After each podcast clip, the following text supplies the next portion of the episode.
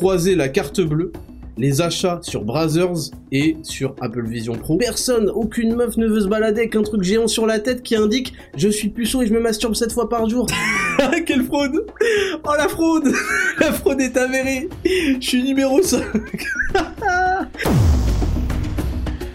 Bienvenue dans 10 000 pas, le podcast qu'on écoute en faisant ces 10 000 pas. Je m'appelle Ismail Ouslimani, aussi connu sous le nom de Raptor sur internet, youtubeur à plus de 700 000 abonnés, fondateur de Raptor Coaching Pro et Raptor Nutrition, mes entreprises spécialisées en transformation physique et en mieux-être. Et dans ce podcast, nous discuterons de philosophie de vie à la lumière de l'actualité afin de développer un mental d'acier et de conquérir le monde. Salut à toutes et à tous et bienvenue en 10 000 pas saison 2, le podcast le plus réel du game, le plus authentique du game, le plus long du game, le plus écouté du game, le plus life changer du game, c'est un nouveau titre que l'on gardera, car on change des lives, le plus intéressant du game, et le plus noté 5 étoiles du game, et le plus Q&A du game cette semaine en particulier cette semaine en particulier, vous m'avez reconnu un mot exceptionnellement agréable à écouter, je suis le Raptor, et on se retrouve pour cet épisode 19 de 10 000 pas saison 2, en ce dimanche 18 février 2024.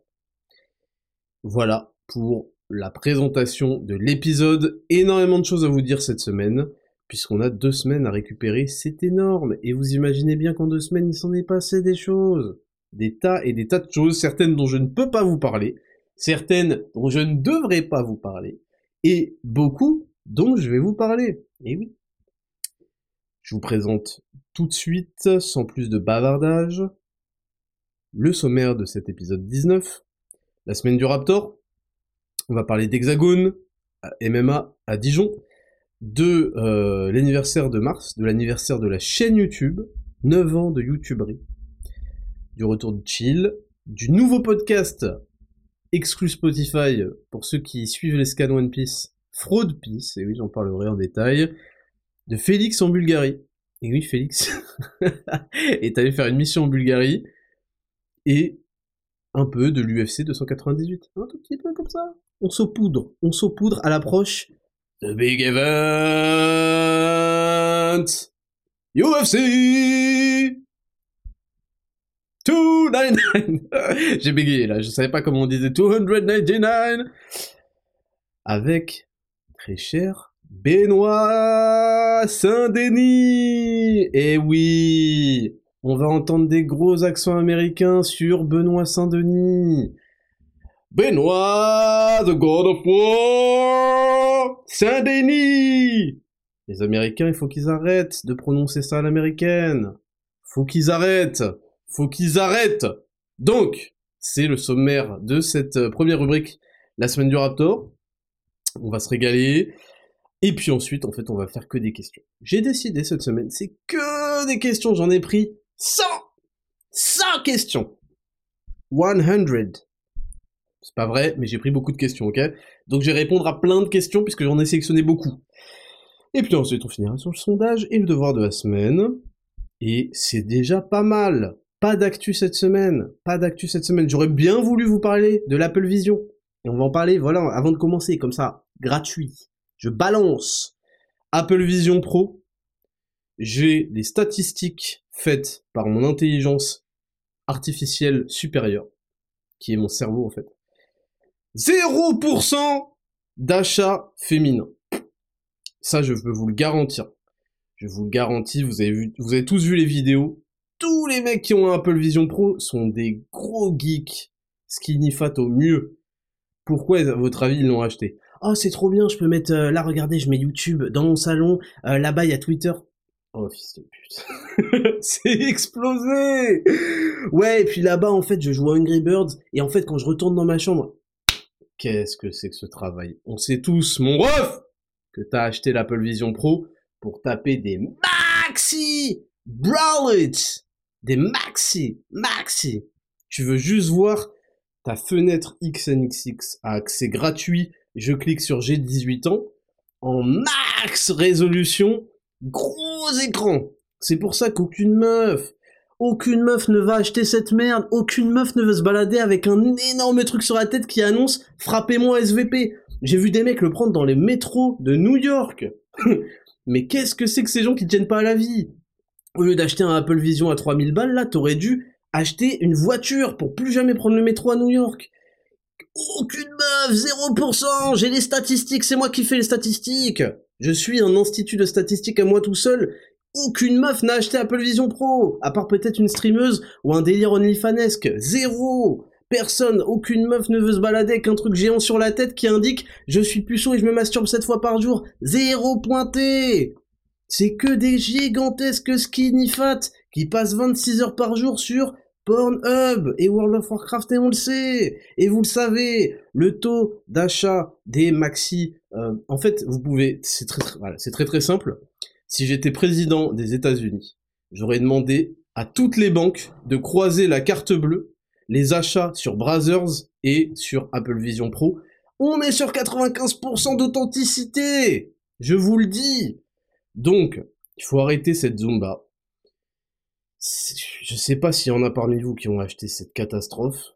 Ne faites pas ça. Ne faites surtout pas ça. Vous allez vous faire tabasser. Et, je pourrais pas vous défendre. Je pourrais pas. Parce que c'est trop, en fait. Donc voilà, je voulais juste faire, je voulais juste faire un, un petit point, une petite mise au point sur l'Apple Vision Pro parce que j'ai pas le time. Et puis euh, une autre news dont on ne parlera pas cette semaine et qui date, c'était il y a deux semaines. Il y a une évasion, une évasion, une évasion au musée du Quai Branly. Alors vous allez me demander qu'est-ce qui se passe? Comment ça une évasion au musée du Quai Branly? Les prisonniers français passent de la PlayStation à des visites au musée. Les prisons en France font des sorties pour aller regarder des œuvres d'art. Déjà quand t'étais en école primaire, au collège, au lycée, t'en avais strictement rien à foutre. Mais alors des prisonniers c'est-à-dire des gens qui ne sont jamais allés au lycée de toute façon, vous allez me faire croire qu'ils prennent leur pied à faire des visites au musée avec mon argent! C'est le mien! C'est pas le vôtre! C'est tout, c'est moi! J'ai vu les factures J'ai vu les factures, ils ont pris que mon argent pour financer, parce qu'ils savent bien que ça me fait chier. Les mecs, ils sont en prison Ils ont commis des meurtres Des crimes de toutes sortes Qu'est-ce que l'État français, ces imbéciles, font avec mes sous, mon pognon.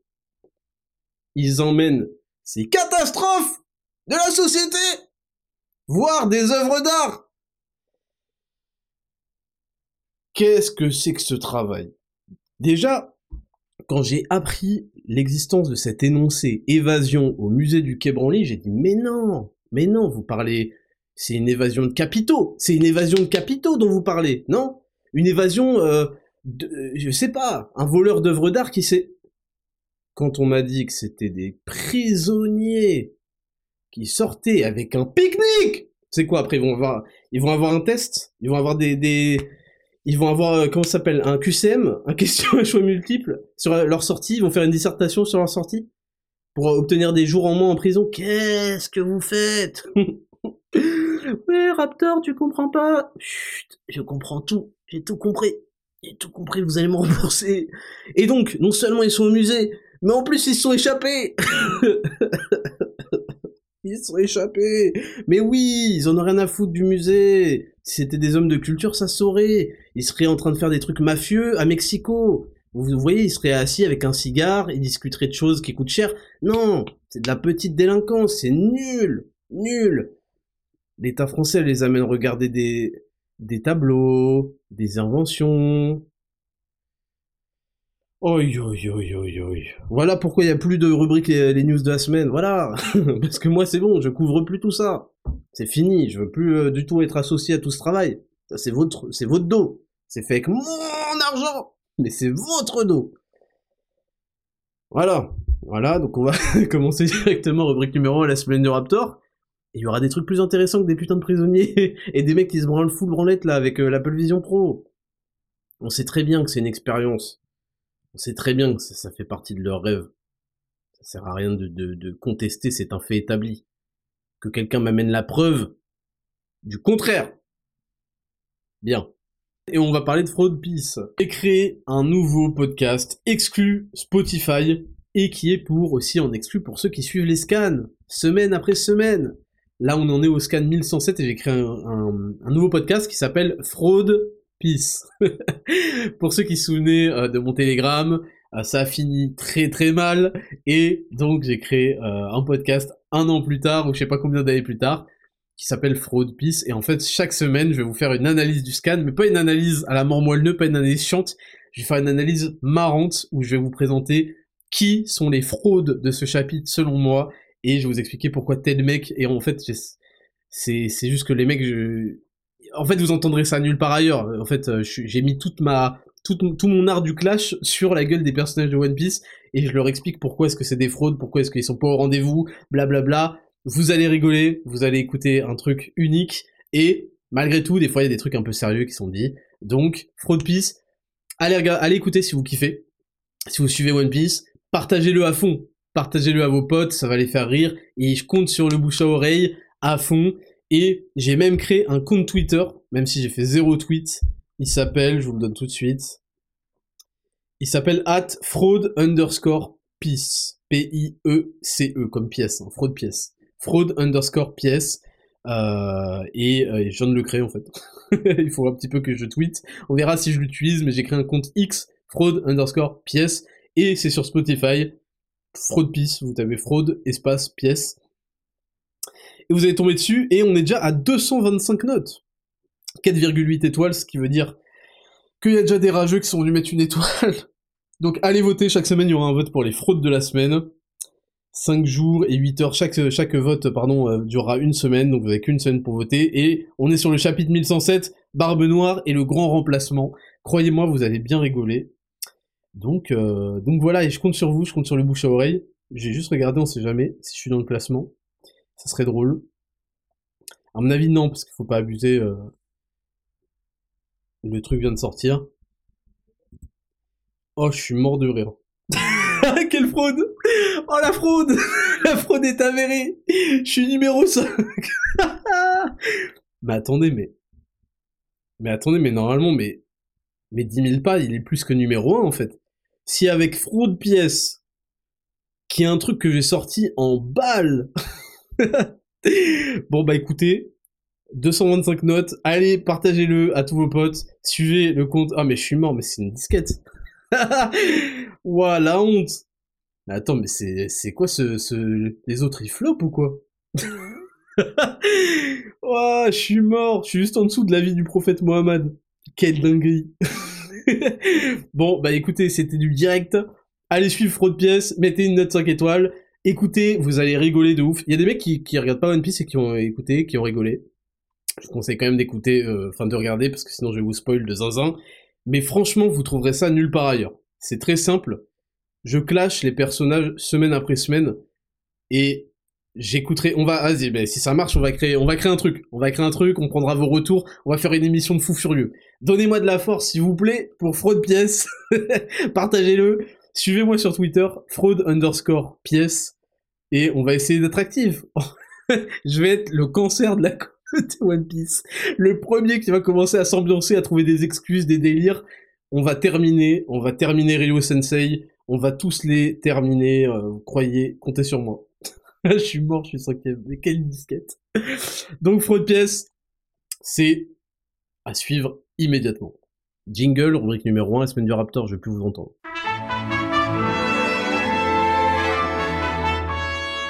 Rubrique numéro 1, la semaine du Raptor. On commence cette semaine encore par des messages gentils. Quelques-uns. Quelques-uns parmi les centaines de milliards que je reçois chaque semaine, évidemment.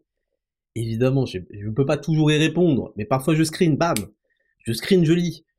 Et je, ne, balance pas les pseudos pour garder anonymat, parce que je sais que vous vous, assumez pas d'être gentil. vous voulez faire les mecs tough, les mecs durs. Vous avez raison. Soyez gentils de manière anonyme, je vous le permets. Bonsoir Raptor, j'ai commencé Zero to Hero en juin 2023, et comme beaucoup je n'étais plus motivé par la muscu depuis des années, pensant que pour avoir des progrès notables il fallait s'entraîner 6 jours sur 7.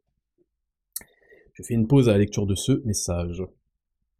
Je fais une pause, et j'envoie un message fort à tous les fitness rats qui corrompent encore la jeunesse, parce que eux ont une vie catastrophique et qui veulent amener à tout prix tout le monde, tous les jours, à la salle pour poser sous des lumières qui mettent en valeur leurs 18% de body fat et font ressortir trois abdos.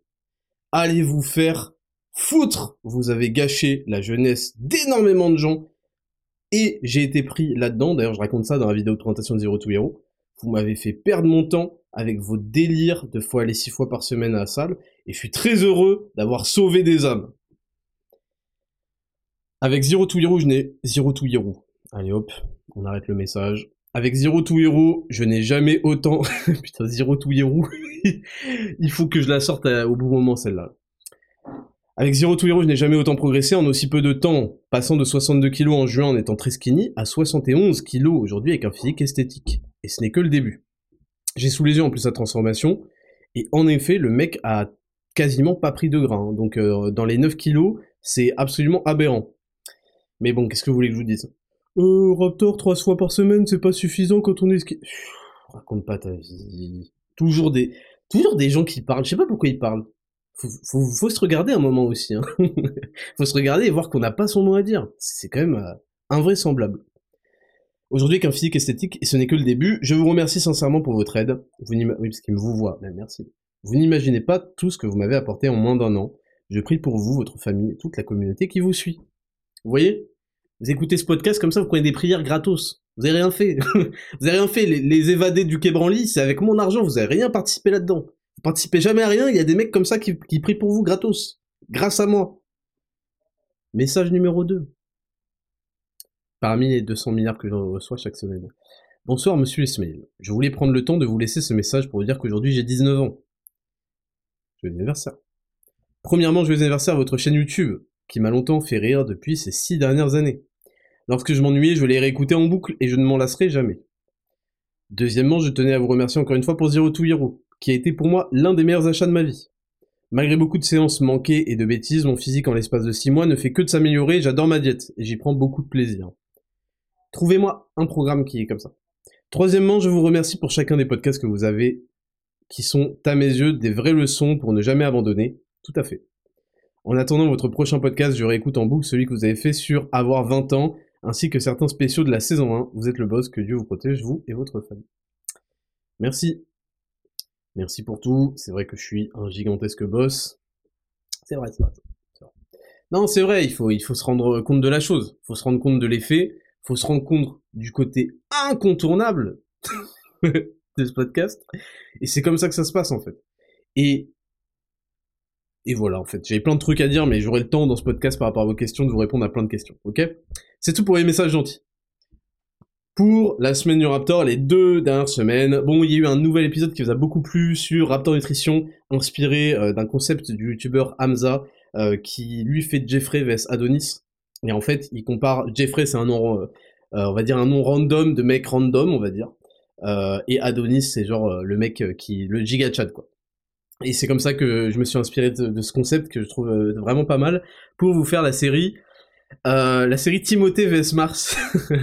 euh, et j'ai fait le premier épisode sur Raptor Nutrition sur les compléments en poudre, notamment la créatine, son intérêt pour les... Enfin c'est vraiment... C'est vraiment l'un des meilleurs compléments ever en fait. Pour euh, le gain de force, pour le gain de masse, pour le... de masse musculaire, de masse aqueuse aussi. pour les performances intellectuelles, pour la récupération, royal, et je vous expliquais que pour avoir les 3 à 5 grammes quotidiens, il faudrait qu'on consomme jusqu'à 1 kg de viande rouge par jour, ce qui fait extrêmement cher, et puis beaucoup aussi pour, euh, pour l'estomac, et puis euh, et puis il faut refaire les courses tout le temps, tout le temps. Bon, enfin c'est d'où l'intérêt de la complémentation, et puis je vous ai tout expliqué là-dessus, et c'est une série que je vais développer avec plein de choses, vous allez être incollable sur tous les compléments alimentaires, donc je vous invite vraiment à suivre le compte Raptor Nutrition si c'est toujours pas fait, at raptor.nutrition, pour devenir incollable. Il y a aussi eu euh, 3, 3 épisode 2 et épisode 3. Euh, 3 qui est la série Raptor Coaching Pro cette fois-ci, où je vous donne mes 3 meilleurs exercices pour développer un muscle. Un muscle esthétique, je précise esthétique, euh, qui rend esthétique. Et cette fois-ci, donc il y avait eu en premier épisode les épaules, c'est le numéro 1, indiscutable, incontournable. Pour être honnête, un mec qui fait pas de muscu et qui veut faire semblant qu'il est stylé, s'il faisait juste les épaules, il serait quasiment euh, impeccable. J'abuse, non, euh, ok, j'abuse. On peut pas à ce moment-là euh, faire semblant, mais les épaules, c'est le numéro un de chez numéro un de chez numéro un de l'esthétisme chez un homme. Ça fait trop, trop, trop épique. Ça fait épique, ça fait large, ça fait balèze. Ça, c'est incontestable, incontournable, et il faut impérativement que vous ayez des grosses épaules 3D, qui que vous soyez. très très important. Euh, l'épisode 2, c'était sur les trapèzes. C'était obligatoire de venir compléter les épaules avec les trapèzes, parce que ces deux-là, en synergie, c'est magnifique. Et épisode 3, bah, on finit un peu cette ceinture scapulaire, c'est-à-dire ce qui vient tout de suite complimenter votre face, votre visage. Tout de suite, c'est, on voit euh, ces premiers muscles, ce sont les hauts de pec qui vont aller vraiment avec les trapèzes, avec les épaules larges, vous donner un plastron magnifique. Et le problème, c'est que les hauts de pec, c'est mal travaillé, il y a eu tout un tas de, débats euh, dans les années précédentes sur le développé incliné, est-ce que c'est le meilleur? Non, c'est euh, le je sais pas quoi. Le développé incliné, c'est plus pour les épaules, non, c'est plus pour le haut de pec, je sais pas quoi. En fait, c'est parfait pour les deux. C'est en fait, on est là pour faire de l'optimisation et c'est un exercice banger de fou furieux. Et moi, ce que j'aime aussi, c'est le développer assis. Euh, le développé assis, en fait, moi, je prends, j'ai une morphologie qui fait que je prends même sur de l'overhead press classique à la barre. Mais le développé assis, ce qui est bien, c'est qu'on est sur un banc. Donc, que le banc, on le met pas à 90 degrés. Ça, c'est le piège que j'explique. On le met un tout petit peu en dessous. Je crois que c'est 75. Et surtout, on cambre. On cambre à fond. Et là, on a un engagement à fond des hauts de pec. C'est une sorte de développé très incliné. C'est deux super exos. Et puis, je vous ai montré euh, les élévations frontales, comment elles peuvent être faites pour esquiver quand la poulie est tout le temps prise à la salle. Donc ça, c'est pour 3. Je rappelle qu'il y a toujours le programme 3 qui est entièrement gratuit et qui est extrêmement efficace. Et là, on a déjà des, petites transformations, hein, alors que les mecs, ça fait deux mois. Hein. Même pas, ça fait même pas deux mois, on a déjà des petites transformations. Donc continuez les gars, c'est épique, c'est stylé. Ah, voilà. Donc ça, c'est pour, euh, ça c'est un petit peu pour les, la semaine du Raptor version réseaux sociaux. Il y a eu Hexagone Dijon, Hexagone MMA à Dijon. Donc vous savez que Raptor Nutrition est l'un des sponsors officiels d'Hexagone MMA. En tout cas, sur les trois premiers événements, donc il y a eu Paris, il y a eu Dijon, et après il y aura Poitiers. Euh, donc là, c'était à Dijon, donc j'ai fait l'aller-retour euh, en express, j'ai passé une nuit à Dijon pour euh, soutenir Mathieu Leto du Clos, qui est un de nos ambassadeurs Raptor Nutrition et qui était sur le main event. Je vous raconter tout ça, ça va prendre du temps parce que c'était une sacrée soirée. Donc je suis allé à Dijon en train, Paris-Dijon c'est moins d'une heure et demie, c'est une heure vingt, je crois, une heure et quart. Donc c'est, franchement c'est très très rapide. J'y suis allé. Euh, c'est le train qui va à Zurich. Euh, il va pas à Zurich. Je sais plus où il va, mais il va en Suisse quoi. C'est le TGV Bref, j'y suis allé donc très rapidement. Je suis arrivé. Je suis arrivé à l'hôtel. Euh, la meuf, il faut que je vous raconte mon arrivée à l'hôtel.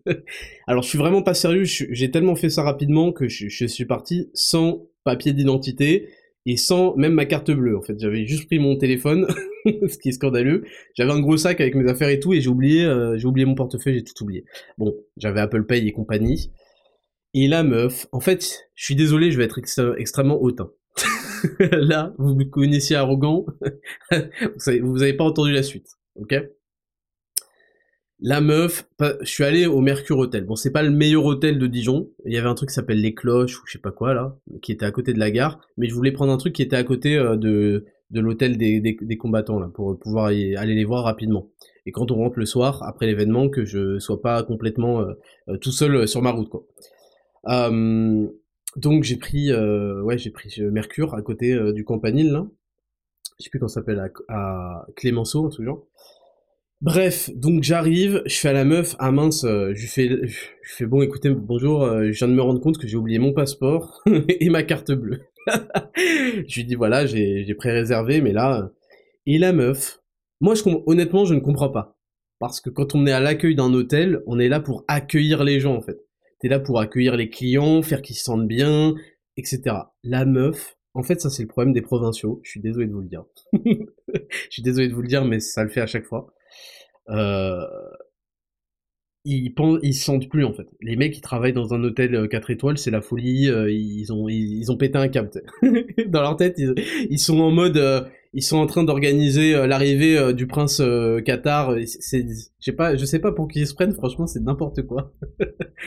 et donc j'arrive et la meuf me parle giga mal, giga mal. La meuf de l'accueil, elle me fait ah non, elle me fait ah non, bah je suis désolé, mais ici euh, euh, c'est les standards du Mercure, euh, les standards du Mercure.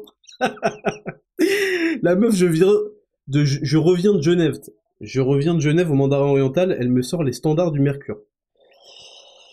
Oi oi oi. Donc je suis désolé, c'est les standards de, Mercure. Genre, vous savez pas où vous avez atterri. Mais grosse, on est, on est à Dijon. on est à Dijon. Calme-toi, on est en Bourgogne, là. Je suis désolé pour tous mes amis de Dijon et, de la Bourgogne. Mais on se calme, en fait, on se calme. C'est quoi C'est quoi ce délire-là? Donc la meuf me parle giga mal et tout. Elle prend, elle prend pour un clandestin, Et euh, je lui dis bon bah je lui dis écoutez euh, c'est vrai que je suis embêté euh, si j'ai pas ma carte d'identité je peux peut-être vous montrer une photo et parce qu'en fait il fallait aussi la carte pour prendre la caution je sais pas quoi l'empreinte de carte nana je lui dis bon bah pour la caution vous pouvez pas prendre par Apple Pay ou un truc du genre elle fait on prend pas Apple Pay ici cette mytho là elle me dit ça elle m'a vraiment pris pour un cloche pif elle m'a pris pour un cloche-pif. En plus, j'étais pas venu en costume et tout, j'étais venu détendu et tout. Euh, donc euh, voilà, vous voyez, ça, a joué en ma défaveur. Donc, au bout de deux minutes, je lui dis, bah écoutez, euh, je veux dire, là, même si je change d'hôtel, je lui dis, en plus, j'ai réservé en ligne, tout est déjà payé, donc je sais pas pourquoi vous voulez ma carte à tout prix. Je lui dis, de toute façon, si je change d'hôtel, ils vont quand même me demander tout ça, donc je suis pas bien avancé à, ce que vous me refusiez au standard du Mercure. Donc je suis gentil, hein, évidemment. Là, je vous parle de, je vous parler de manière très arrogante de, cette situation, mais je suis très, je sais, euh, moi mon but c'est d'obtenir ce que je veux en fait. Donc je sais être gentil avec les gens, je sais euh, les, les saucer. Je vous ai déjà dit, les gens quand ils, ils se sentent plus parce que je sais pas quoi, il faut les saucer, il faut les encourager. Ouais, vous êtes très importante. C'est vrai que c'est des standards très élevés au Mercure. Et au bout donc de deux minutes, je lui dis oui, franchement, excusez-moi. Euh, non, c'est, je lui dis c'est ma faute. J'arrive, j'arrive, je, voyage dans une ville, je prends ni mes papiers ni, mon portefeuille. Je suis arrivé juste avec mon téléphone en croyant qu'il y avait tout dessus. Oui, de de, de, de, de, lui dire voilà c'est ma faute. Vous inquiétez. Bah en plus c'est vrai, hein, c'est ma faute hein, techniquement. Mais voilà, c'est ma faute. Vous inquiétez pas. Euh, c'est c'est c'est vraiment pas normal ce que je fais. Ce serait vraiment très gentil de votre part si vous euh, si vous faisiez quand même l'effort. vous voyez, mon but c'est juste d'obtenir ce que je veux quand même. Mais je vous le dis tout de suite, c'est pas normal du tout. En fait, c'est pas normal du tout la façon dont elle m'a parlé de me traiter comme ça. Elle me dit c'est à quel nom? Au bout de deux minutes, elle, elle finit par me demander le nom. Je lui dis Ouslimani. Elle tape là, elle me dit avec un H. je lui dis non, O-U. Qu'est-ce qu'elle me sort les H là? O-U-S-L-I-M-A-N-I. Elle tape. Oh, le ton a changé. Le ton a changé immédiatement. Pourquoi? Parce qu'elle a vu en fait que j'ai pris euh, la meilleure suite de l'hôtel. Parce que j'ai plus le time en fait. J'ai pas le time. Euh, j'ai pris euh, directement la suite. Oh bah non, bah attendez monsieur Oslimani, on va trouver un moyen. non mais elle dit bon, normalement ça se fait pas, mais bon la caution, si vous voulez, je vous imprime un papier et puis et puis vous me signez ici. Puis en fait, Écoutez bien, avant, j'ai oublié, de, ah, j'ai oublié de vous raconter. Avant, elle me dit, alors la caution, avant, hein, avant de savoir mon nom et tout. Elle me fait, ouais, non, euh, mais elle fait, vous connaissez personne là euh, sur place Elle me fait la caution, euh, c'est soit par empreinte de carte, soit par billet. Je lui dis, d'accord, mais je peux pas retirer de cash avec Apple Pay. et elle me dit, mais vous connaissez personne, vous pouvez pas demander à des amis 100 euros. et là, je lui ai dit, je lui ai dit, je vais, je je vais être honnête, j'ai, j'ai mes amis qui sont à côté, au campanile à côté. Je vais être honnête, je préfère payer 100 euros de caution, les payer, que aller me déplacer pour demander à mes potes, comme un gitan, ouais, t'as pas 100 euros euh, à, à, distributeur, je sais pas quoi. Je lui ai dit, là, ça c'est, la position me mettrait beaucoup trop mal à l'aise. Je préfère payer 100 euros. C'est quoi? Ça correspond à quoi, la caution? Hein la machine à café? je lui ai dit ça. Et après, elle a fini par me dire, Bon, à quel nom? Parce que je lui ai dit, je lui ai dit, je m'en fous que vous, je lui ai dit, encaissez les 100 euros, c'est bon, j'ai pas envie d'aller m'humilier, en fait, j'ai pas envie de faire 10 minutes à pied, aller m'humilier, dire ouais, s'il te plaît, euh, ça fait clochard de ouf, c'est indigne, je vous le dis tout de suite, euh, au mandarin oriental, jamais de la vie il m'aurait traité comme ça, jamais de la vie. Bref. Bref. Donc, ah oui, monsieur Simani, truc et tout. Elle a changé de ton immédiatement, j'ai eu pas besoin de lui présenter ni papier, ni rien. Euh, la caution, elle a fait très bien, je sais pas quoi. Bref, bref.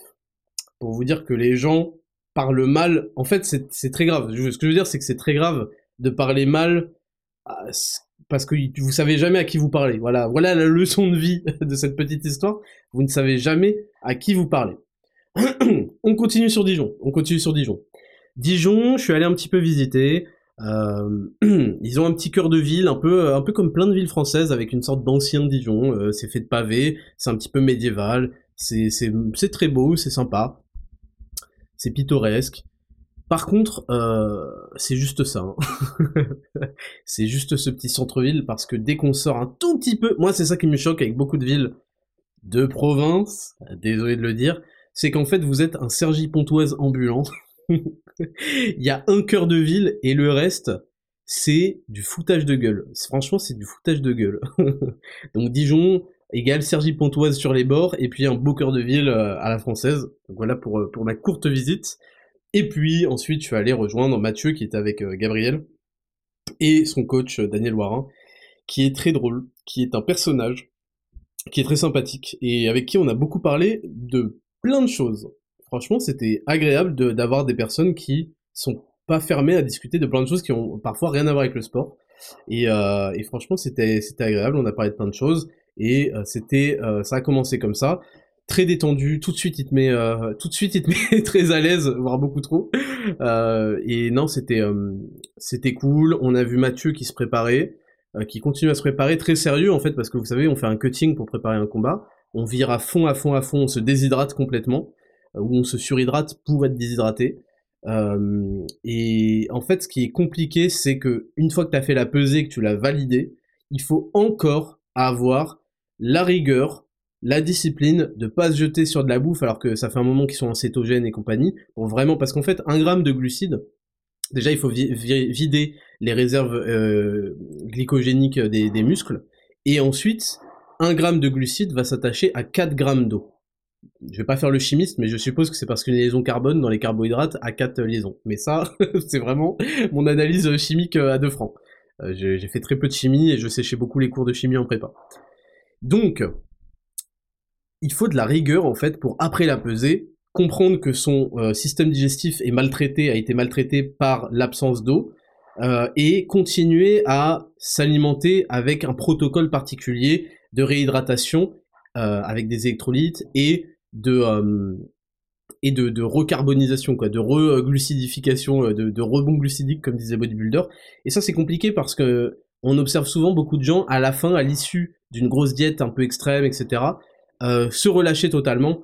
Et euh, ça, c'est très mauvais. Et c'est vrai que mentalement, c'est bête à dire, hein, mais mentalement, il faut le tenir. Hein. Il faut continuer à assurer le coup une fois que tu as validé la pesée et se dire non, je vais pas tout de suite me ruer sur n'importe quoi comme bouffe parce que là, pour vraiment performer et pas avoir de ballonnement, pas avoir envie de vomir, ni de me chier dessus, ni je sais pas quoi, il va falloir que je continue à être strict et à pas sauter sur tous les trucs qui me font plaisir. Donc ça, j'ai un petit peu observé la reprise avec des aliments à indice glycémique élevé, etc. C'était intéressant. Et puis ensuite, on est tous partis au Palais des Sports de Dijon. J'avais dit la dernière fois au Zénith de Dijon, je m'excuse, c'était au Palais des Sports de Dijon.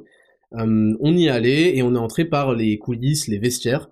Et ensuite, toute la soirée s'est passée dans les vestiaires. Moi, j'étais dans les vestiaires. D'ailleurs, il y a la vidéo de Karaté Bushido sur cet événement et on me voit, j'étais habillé en, en sponsor, en, manager, j'étais, euh, j'étais, enfin comme je me sens à l'aise en fait, j'étais en, cravate chemise, oui, parce que je me suis changé à l'hôtel en fait. J'avais prévu des vêtements tranquilles dans le train et de me changer pour le soir. Et euh, et ouais, en fait, c'est super intéressant parce que j'ai passé la soirée dans les coulisses euh, plutôt que d'être assis et de regarder les combats, etc.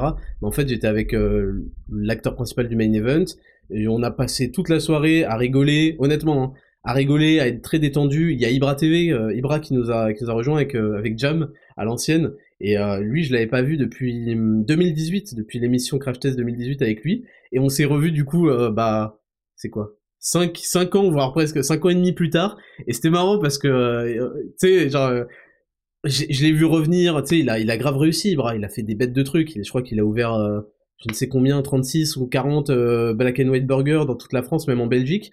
Euh, et moi aussi, j'ai fait mon chemin de mon côté, et c'était marrant de se retrouver et tout. On a bien rigolé aussi euh, toute la soirée avec lui.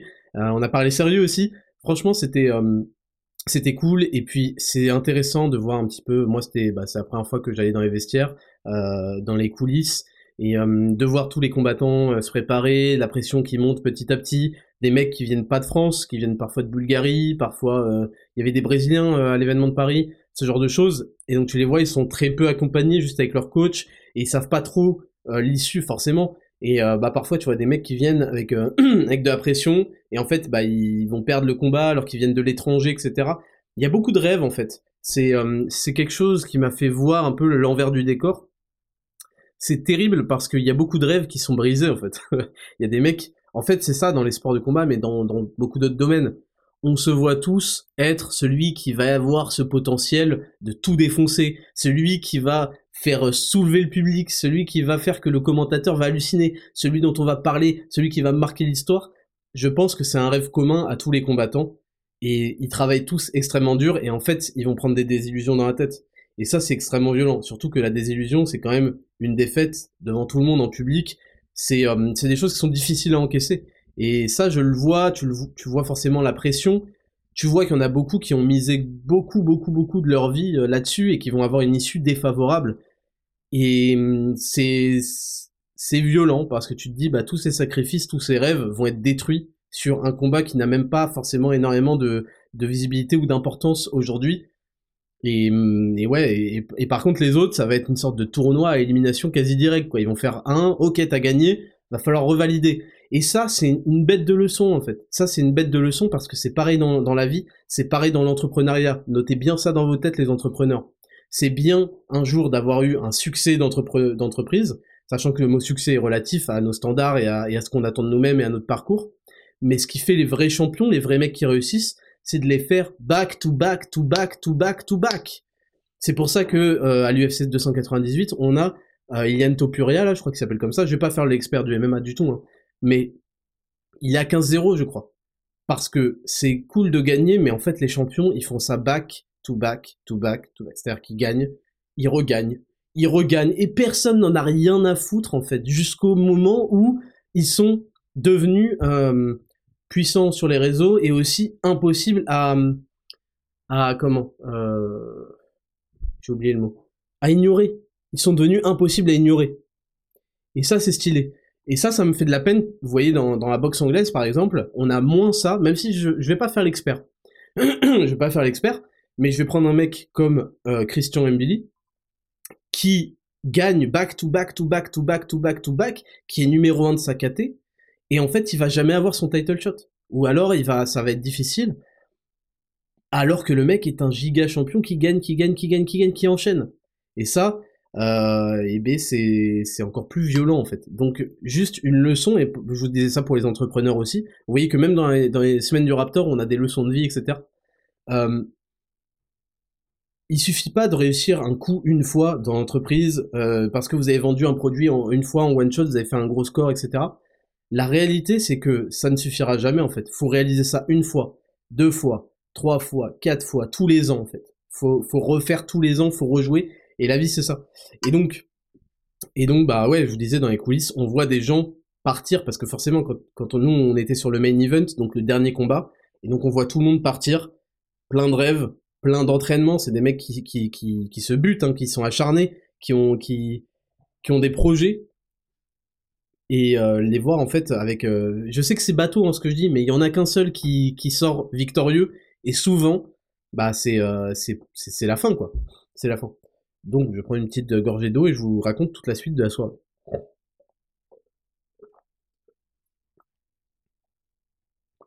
Donc, euh, donc on attend. Alors fallait faire les gants. Vous savez qu'ils donnent des nouveaux gants forcément pour que, au cas où quoi, euh, pour que tout soit réglementé. Les nouveaux gants avec le logo de, de, de l'organisation. Donc là c'était le logo d'Hexagone.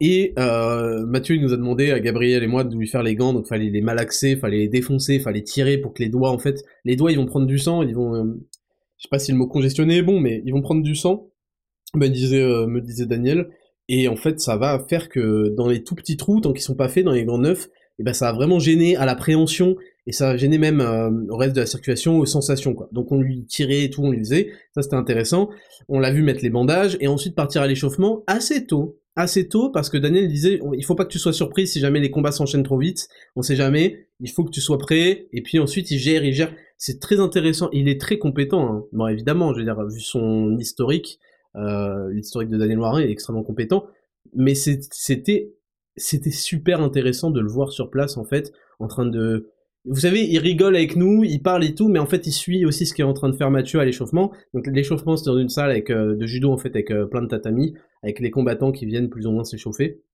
J'imagine qu'il y a deux salles d'échauffement pour que les adversaires soient pas en train de s'échauffer côte à côte, quoi. Et je suppose qu'il y a le camp rouge et le camp bleu, parce que dans, dans MMA, il y a deux corners, il y a, il y a le corner rouge et le corner bleu, quoi. le bleu étant le challenger.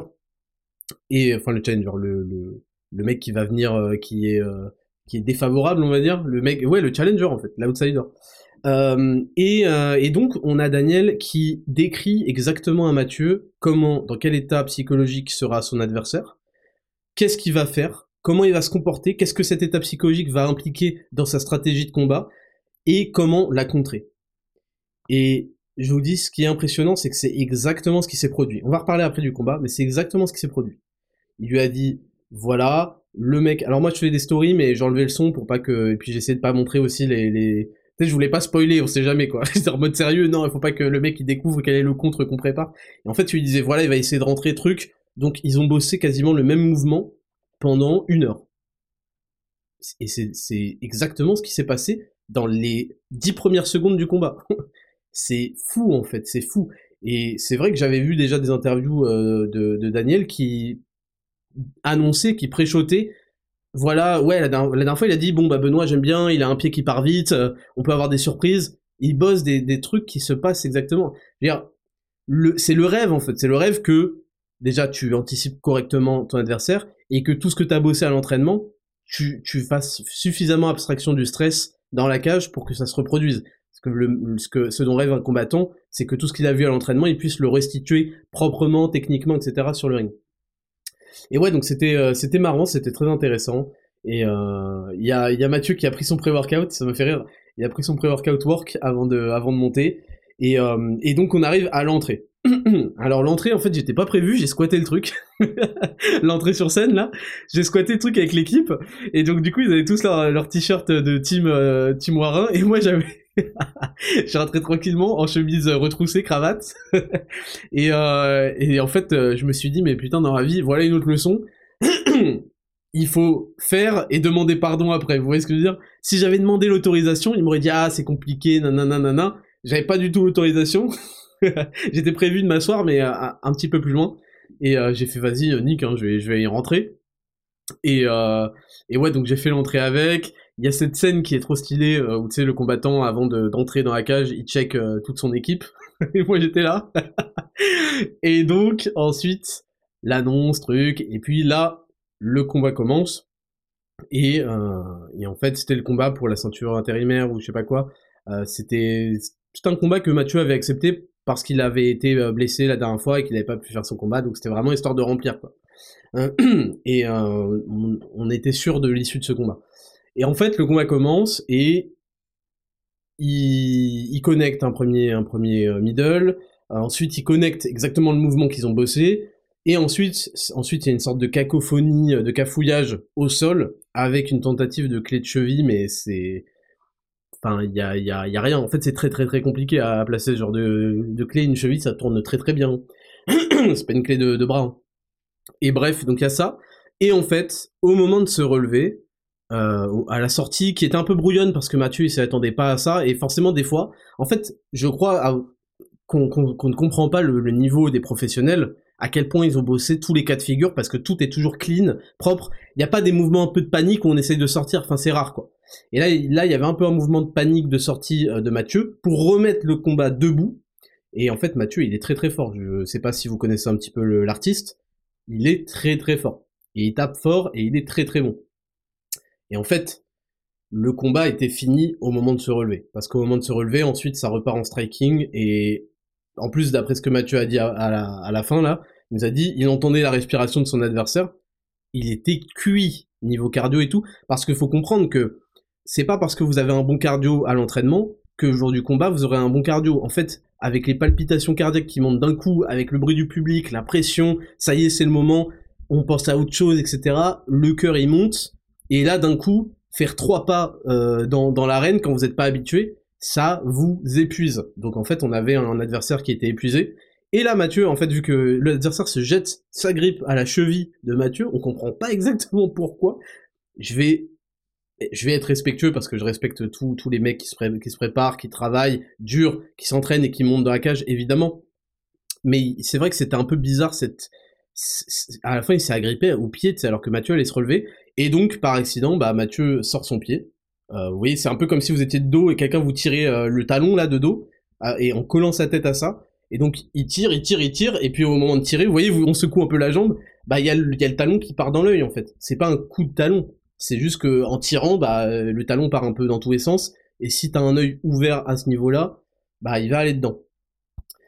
Et donc au moment de se relever, bah là en fait on savait que ça allait très très très mal finir pour son adversaire.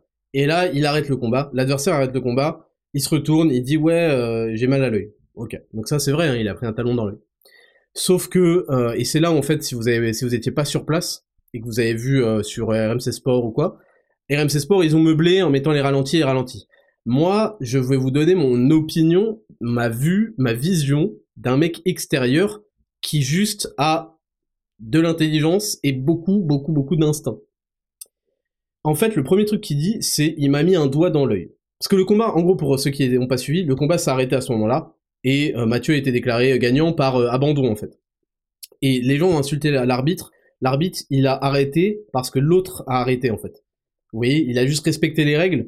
Et je sais que les mecs euh, disaient ouais Loïc Porra, je sais pas quoi, il avait déjà, il avait déjà fait de la, de merde une, une, fois précédente. Mais là, je vous assure que le mec qui s'est pris des insultes, il a juste fait son taf. Hein. Même si c'est chiant et qu'on annule pas un main event au bout d'une minute de combat, mais voilà, il a fait juste son taf. Et en fait, il a donc il, s'est retourné, il a dit et là il a dit il m'a mis un doigt dans l'œil, c'est pas possible et tout, il m'a mis le doigt dans l'œil. Et là, il faut que je vous donne un peu de contexte sans révéler non plus des choses. Mathieu a un traumatisme avec les doigts dans l'œil parce que il a déjà mis un doigt dans l'œil à, à quelqu'un pendant l'entraînement ou quoi. Et le mec en face le sait. Et il sait pertinemment qu'il a pris quelque chose dans l'œil au moment où il tenait un talon, un pied. Donc il sait pertinemment vous voyez, là je vous donne vraiment, il, peut donner sa version des faits, je vous donne juste la mienne d'extérieur sans non plus euh, le juger et l'anéantir. Mais il sait pertinemment que le moment où il a eu mal à l'œil, il n'y avait pas de doigt puisqu'il avait un pied entre les mains de dos. Vous voyez ce que je veux dire?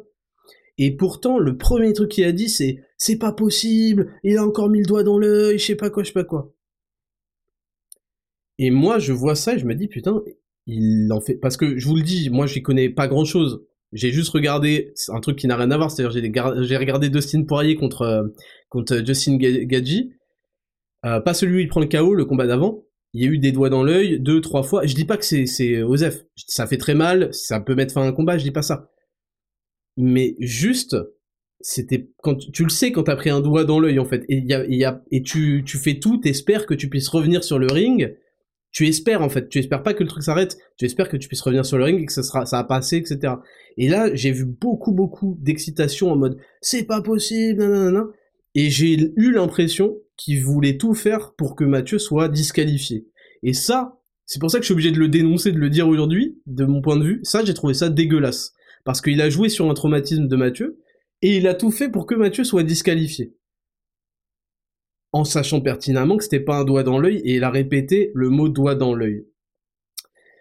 Donc euh, ça, ça, ça, c'est vrai que j'ai pas compris et tout. Je fais bon, peut-être que ça a duré euh, parce que je connais pas les règles euh, à ce point-là. Donc je me suis dit bon, ça a duré deux minutes. Ensuite ils vont reprendre. Et non, en fait, le combat a été fini à ce moment-là. Et on était tous dégoûtés parce que bah Mathieu, c'était, c'était, bon, il, allait gagner. Je le dis tout de suite. Il y avait pas de, il y avait pas de, de hasard, il y avait pas de suspense et on lui a privé en fait de cette victoire. Il a eu la victoire, mais euh, il n'y avait pas la manière, quoi. Il n'y avait pas la manière, il n'y avait pas la célébration, il n'y avait pas. On voulait fêter ça et en fait on n'a pas, on n'a pas pu fêter ça. Donc voilà, ça c'est pour mon point de vue sur le combat. Et j'ai hâte de voir le, prochain pour la pour la, ceinture là sur Hexagone, qui lui va être euh, va être arraché, ça va être très bien. Euh, donc donc voilà, ça c'était ma vision dessus. Et on finit donc on finit. Donc à la fin, euh, moi je suis pas rentré pour la photo parce que je voyais Mathieu était dégoûté, j'avais pas envie de squatter et tout, c'était pas le moment de célébrer quoi que ce soit. Et le truc c'est que Mathieu, il passe la ceinture à Gabriel et Gabriel il me passe la ceinture. et moi je fais, je fais à Mathieu, mais tiens reprends la ceinture, tu fais quoi là? Je ne me donne pas ça. Et il me fait non non c'est bon, ça me saoule, j'ai pas envie de la prendre, euh, garde. Et là, il sort, il fait des photos un peu avec euh, avec les, les fans, il se barre. Et en fait, moi, je suis là. Et là, il y a Raptor, une photo, je sais pas quoi. Et donc, en fait, j'ai passé 10 minutes. il y avait une vingtaine de mecs. J'ai passé 10 minutes à faire les photos avec la ceinture. donc, j'étais là en mode, oh mon dieu, je suis la plus grande fraude de cette soirée. J'étais pas bien, je me disais mais attends, mais pourquoi je suis en train de voler la ceinture, la vedette, qu'est-ce qui se passe? Et bref, j'ai passé 10 minutes à faire, les photos avec vous, donc tous ceux qui étaient à Dijon, bah, je vous resalue, et franchement, c'était très sympa de venir me voir, et euh, merci, merci pour votre, merci pour la ceinture, et, euh, voilà, et c'était, euh, ça, c'était la fin de la soirée, et ensuite, on est, on est reparti dans les vestiaires, Mathieu, il s'est un peu calmé, il était dégoûté, il s'est rendu compte, ça l'a soulagé de voir que c'était pas un doigt dans l'œil, mais que bon, c'était un talon accidentel dans l'œil, blablabla on y a eu la conférence de presse, on est rentré, bon, voilà, c'était la fin de la soirée, donc ça c'était pour Hexagone Dijon. Je tenais à vous raconter ce que j'ai vu, parce que j'ai pas envie qu'il y ait des, euh, y ait des fausses histoires et tout, euh, ouais, on verra bien.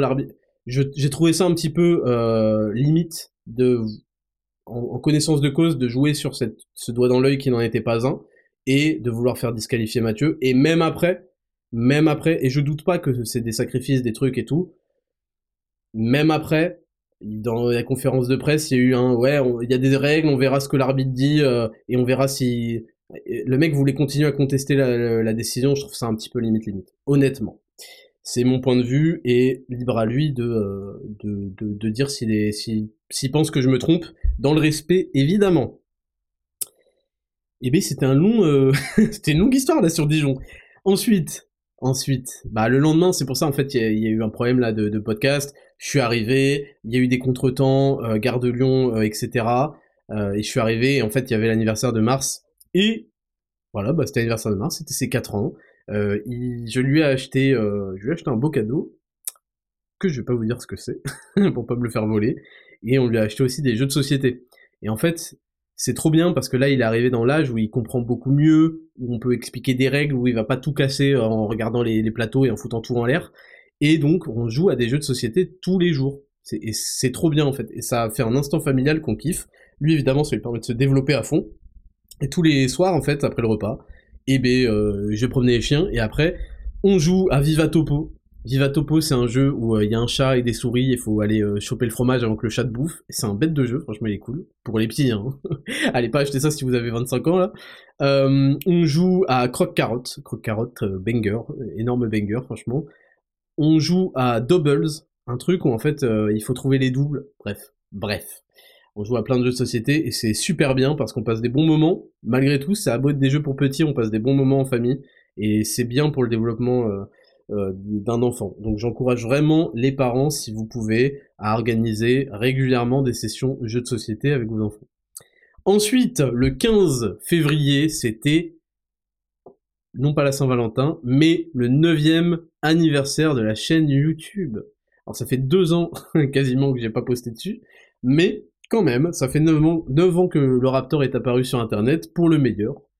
Pour le meilleur, et uniquement pour le meilleur. Et voilà, c'est euh, un moment, euh, c'est un moment euh, que j'ai zappé. j'ai zappé la date, je vais pas vous mentir. et pourtant c'était dans ma tête.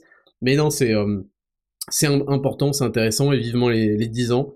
Et, euh, et voilà, ça, ça tue, c'est quand même une, sacrée histoire YouTube. Il y a des sacrés euh, épisodes intemporels qui sont sortis. Je pense que tout le monde a son épisode du Raptor qu'il a kiffé. Bon, j'abuse quand je dis tout le monde, mais vous avez capté. Il y en a, c'est sur euh, Telle Meuf.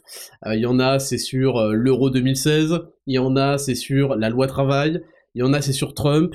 Il y en a, c'est sur, je sais pas, Cyprien et le CNC, etc., etc. Et il y en a plein et je suis, je suis très fier de, de cette chaîne YouTube que j'ai toujours voulu comme un musée avec euh, avec des bah, comme le Quai Branly où les prisonniers peuvent venir visiter avec uniquement des, des, vidéos dont je suis fier et quand je sortais des vidéos juste en mode Q&A trucs je les passais en non répertorié pour qu'il y ait vraiment que affiché dans le musée bah, les meilleures vidéos les et j'ai toujours fait attention de pas transformer la chaîne en dépotoir. Et c'est pour ça que j'ai créé des chaînes secondaires pour des trucs comme Mongus et tout. Et euh, et oui et en fait c'est comme le roi Arthur, c'est qu'à un moment l'épée elle est posée, bon je suis parti mener d'autres d'autres conquêtes, vous voyez bien, depuis deux ans je suis sur d'autres conquêtes qui marchent très bien, mais euh, c'est intéressant parce que c'est plutôt l'anniversaire quasiment des deux ans d'absence sur YouTube, et je suis désolé mais je pose la question, où est euh, le Raptor 2 en fait? Je vais prendre un peu d'eau le temps que vous réfléchissiez. Vous savez, c'est pas pour c'est pas pour faire l'intéressant, c'est juste pour que parce qu'on est obligé dans ce monde d'internet où les gens parlent mal, où les gens ont la mémoire, euh, ont, très peu de mémoire, et où les gens essayent de matrixer, de réécrire l'histoire, je suis obligé. C'est pour ça que ça fait depuis un an et demi que je suis en train de, rappeler, rappeler, rappeler, rappeler des choses. C'est pas pour flatter mon ego, c'est juste pour que les gens se soient inscrits dans leur petite tête et que quand il y a des mecs qui viennent dire le contraire et n'importe quoi, on sache. Parce que les gens, quand ils disent n'importe quoi et des trucs faux, ils se retiennent pas. Là, d'un coup, il n'y a pas besoin d'arrogance de, trucs. Euh, ah, là, on leur pardonne tout. Les mecs disent des trucs, il n'y a pas d'argument, il n'y a pas de preuves, c'est juste sorti de leur trou parce que c'est des énormes, des énormes semards et des jaloux. On leur passe. Mais moi, quand je viens rétablir des faits, facts, oh, mais ils se la pètent trop, c'est pas ma faute. Je vous jure, c'est pas ma faute je vous souhaite d'avoir un CV. je vous souhaite d'avoir un CV où quand vous écrivez les lignes, les gens disent ah ouais mais t'as pas l'impression de te péter? Bah j'écris juste euh, ce que j'ai fait. Pardon, pardon si c'est que des bêtes de trucs. mais non, je pose la question. En deux ans, il y a la place sur YouTube, il y avait la place, c'est bien. Euh... Comment ça se fait en fait? Comment ça se fait? Moi j'ai la réponse, évidemment mais j'ai entendu plein de gens ouvrir leur gueule. Comment ça se fait qu'il n'y a pas des 400 000 vues en 24 heures, un contenu humoristique, excellent, tout le monde en parle, ça fait parler polémique, nanana, des choses intéressantes, des critiques euh, recherchées, des synthèses globales, des vidéos de 30-40 minutes, qu'on arrive à regarder de bout en bout, que, que, que 400 000 personnes vont regarder en 24 heures 400, 500 Je... Voilà. mais je vous dis, c'est intéressant. L'épée Excalibur, elle est plantée. Il y a personne qui peut la, la sortir. C'est comme ça, il y a personne. Il y a personne. Ce qui fait que je peux revenir dans deux ans, dans cinq ans, dans mille ans. Il y a personne qui va ce que j'ai fait. Et c'est important aussi. C'était aussi important que je fasse une pause de YouTube pour que tout le monde s'en rende compte. Voilà. J'ai le droit, laissez-moi, une fois par an, j'ai le droit de rappeler. laissez-moi rappeler ça. Autre chose, chill. Chill est de retour, ça je suis content. Je suis content. C'est, ça faisait depuis octobre qu'on n'avait pas tous les produits sur Raptor Nutrition. C'est-à-dire qu'on s'est pris deux mois de rupture de stock de la Whey. Ensuite, juste après, deux mois de rupture de stock de Chill. Et là, je suis refait. Je suis super content. Et elle arrive avec un nouveau goût. Une nouvelle saveur, pomme d'automne. J'espère que vous l'avez, euh, vous avez pu la tester. Ceux qui aimaient le citron vert, ça va aussi vous, vous faire kiffer. J'ai des super bons retours pour l'instant. Et, euh, et ceux qui ceux qui aimaient pas citron vert, moi c'était un peu mon cas. Citron vert, j'étais j'étais difficile avec. Alors que le pomme d'automne, qui a un petit goût de poire, il, passe super bien, il est très bon. Donc moi je sais par exemple que mon assistant, il adorait le citron vert euh, lime. Moi j'étais moins fan, mais lui, il adorait, il était trop triste qu'on change et tout. Donc il va y avoir les deux goûts sur le marché, les deux saveurs, pardon. Et euh, pour l'instant c'est saveur pomme, c'est un complexe créatine, glucosamine, rhodiol. Pro-récupération, pro-articulation, et avec évidemment de la créatine monohydrate. Donc ça il est de retour, je suis content. Ensuite, ensuite, Félix en Bulgarie. Je vous ai dit, la semaine du Raptor, elle va être longue. Ça fait, on est à, plus de 50 minutes. Félix en Bulgarie. Il y avait en Bulgarie, alors je crois qu'il est fini, le camp de Benoît Saint-Denis, le camp pour s'entraîner pour le combat début mars de l'UFC 299 contre Dustin Poirier en co-main event. Ça va être légendaire. Quel que soit le résultat, ça va être un combat de fou furieux et j'aimerais jamais être en face de Benoît, The God of War, Saint-Denis. Je veux pas. Foutez-moi la paix, je veux pas. je suis content de l'avoir dans l'équipe Raptor Nutrition, je ne veux pas en face de moi. Ce mec est un pirate. Ce mec est un pirate du 14e siècle. Quand il vient, c'est pour repartir avec quelque chose. Il va repartir avec ton âme, ton, ton, corps, ton trésor, ta femme. Il repartira avec un truc qui t'appartient, je te le dis, sincèrement, dans les yeux. Donc, euh, et on, tiens, on va parler un peu du, du FC 298. Visiblement, je m'y connais pas, je vais pas faire l'expert, mais il semble y avoir un renouveau. On a euh, Ilian Topuria, je crois qu'il s'appelle comme ça, qui est arrivé espagnol, 14-0 contre le gros champion Volkanovski, et euh, qui, a, qui, a, combien? Il y a 5 ou 6 défenses de titre, il est champion apparemment depuis 2019, donc ça faisait 4 ans, voire, voire 5, qu'il défendait son titre invaincu, et euh, le mec est arrivé, une de la jeunesse, et il a gagné au deuxième round par KO. Et si, et si c'était le moment de d'avoir du renouveau dans les champions? Et si? Et si Dustin Poirier qui est là depuis tellement longtemps, je crois depuis 2015, un truc genre, j'abuse, peut-être 2018, dans le top 10, hein, je veux dire. Et si c'était la fin de son règne Et s'il était temps de passer le relais On rêve de ça, et on va suivre ça. Et, euh, et voilà, c'est très très beau ce qui se passe. C'est très très stylé pour le MMA français. Euh, et ça fait et ça fait plaisir aussi parce que on a des on a des gens que que ce soit Benoît euh, Saint-Denis, que ce soit euh, bon Mathieu, euh, que ce soit Iliane Topuria, c'est des gens qui font pas de trash talk en fait. C'est un sujet le trash talk, ça nous amuse, mais il y a des limites en fait. Je trouve qu'il y a des limites et elles ont été franchies et ça fait pas honneur. Ça fait honneur au show, super, ça fait un super show à l'américaine où il y a des, de, quoi dire et ça attire l'attention mais ça fait pas forcément. On est en train de dévier des, des du MMA quoi, du du, du l'art martiaux, des arts martiaux pardon. Les arts martiaux, je sais pas, quand quand t'apprends ça, il y a, y a des règles de de vie, de respect, de trucs. Et j'aime bien voir des mecs champions qui respectent ça et qui sont pas en mode euh, euh bon, même si c'est Conor McGregor qui a fait le nom un peu de, du MMA, mais euh, et qui était réputé pour être le plus abject dans le trash talk limite. Mais j'aime bien, j'aime bien avoir des mecs qui se serrent la main, qui disent je te respecte, mais je vais te donner une guerre dans, euh, dans, euh, dans l'octogone.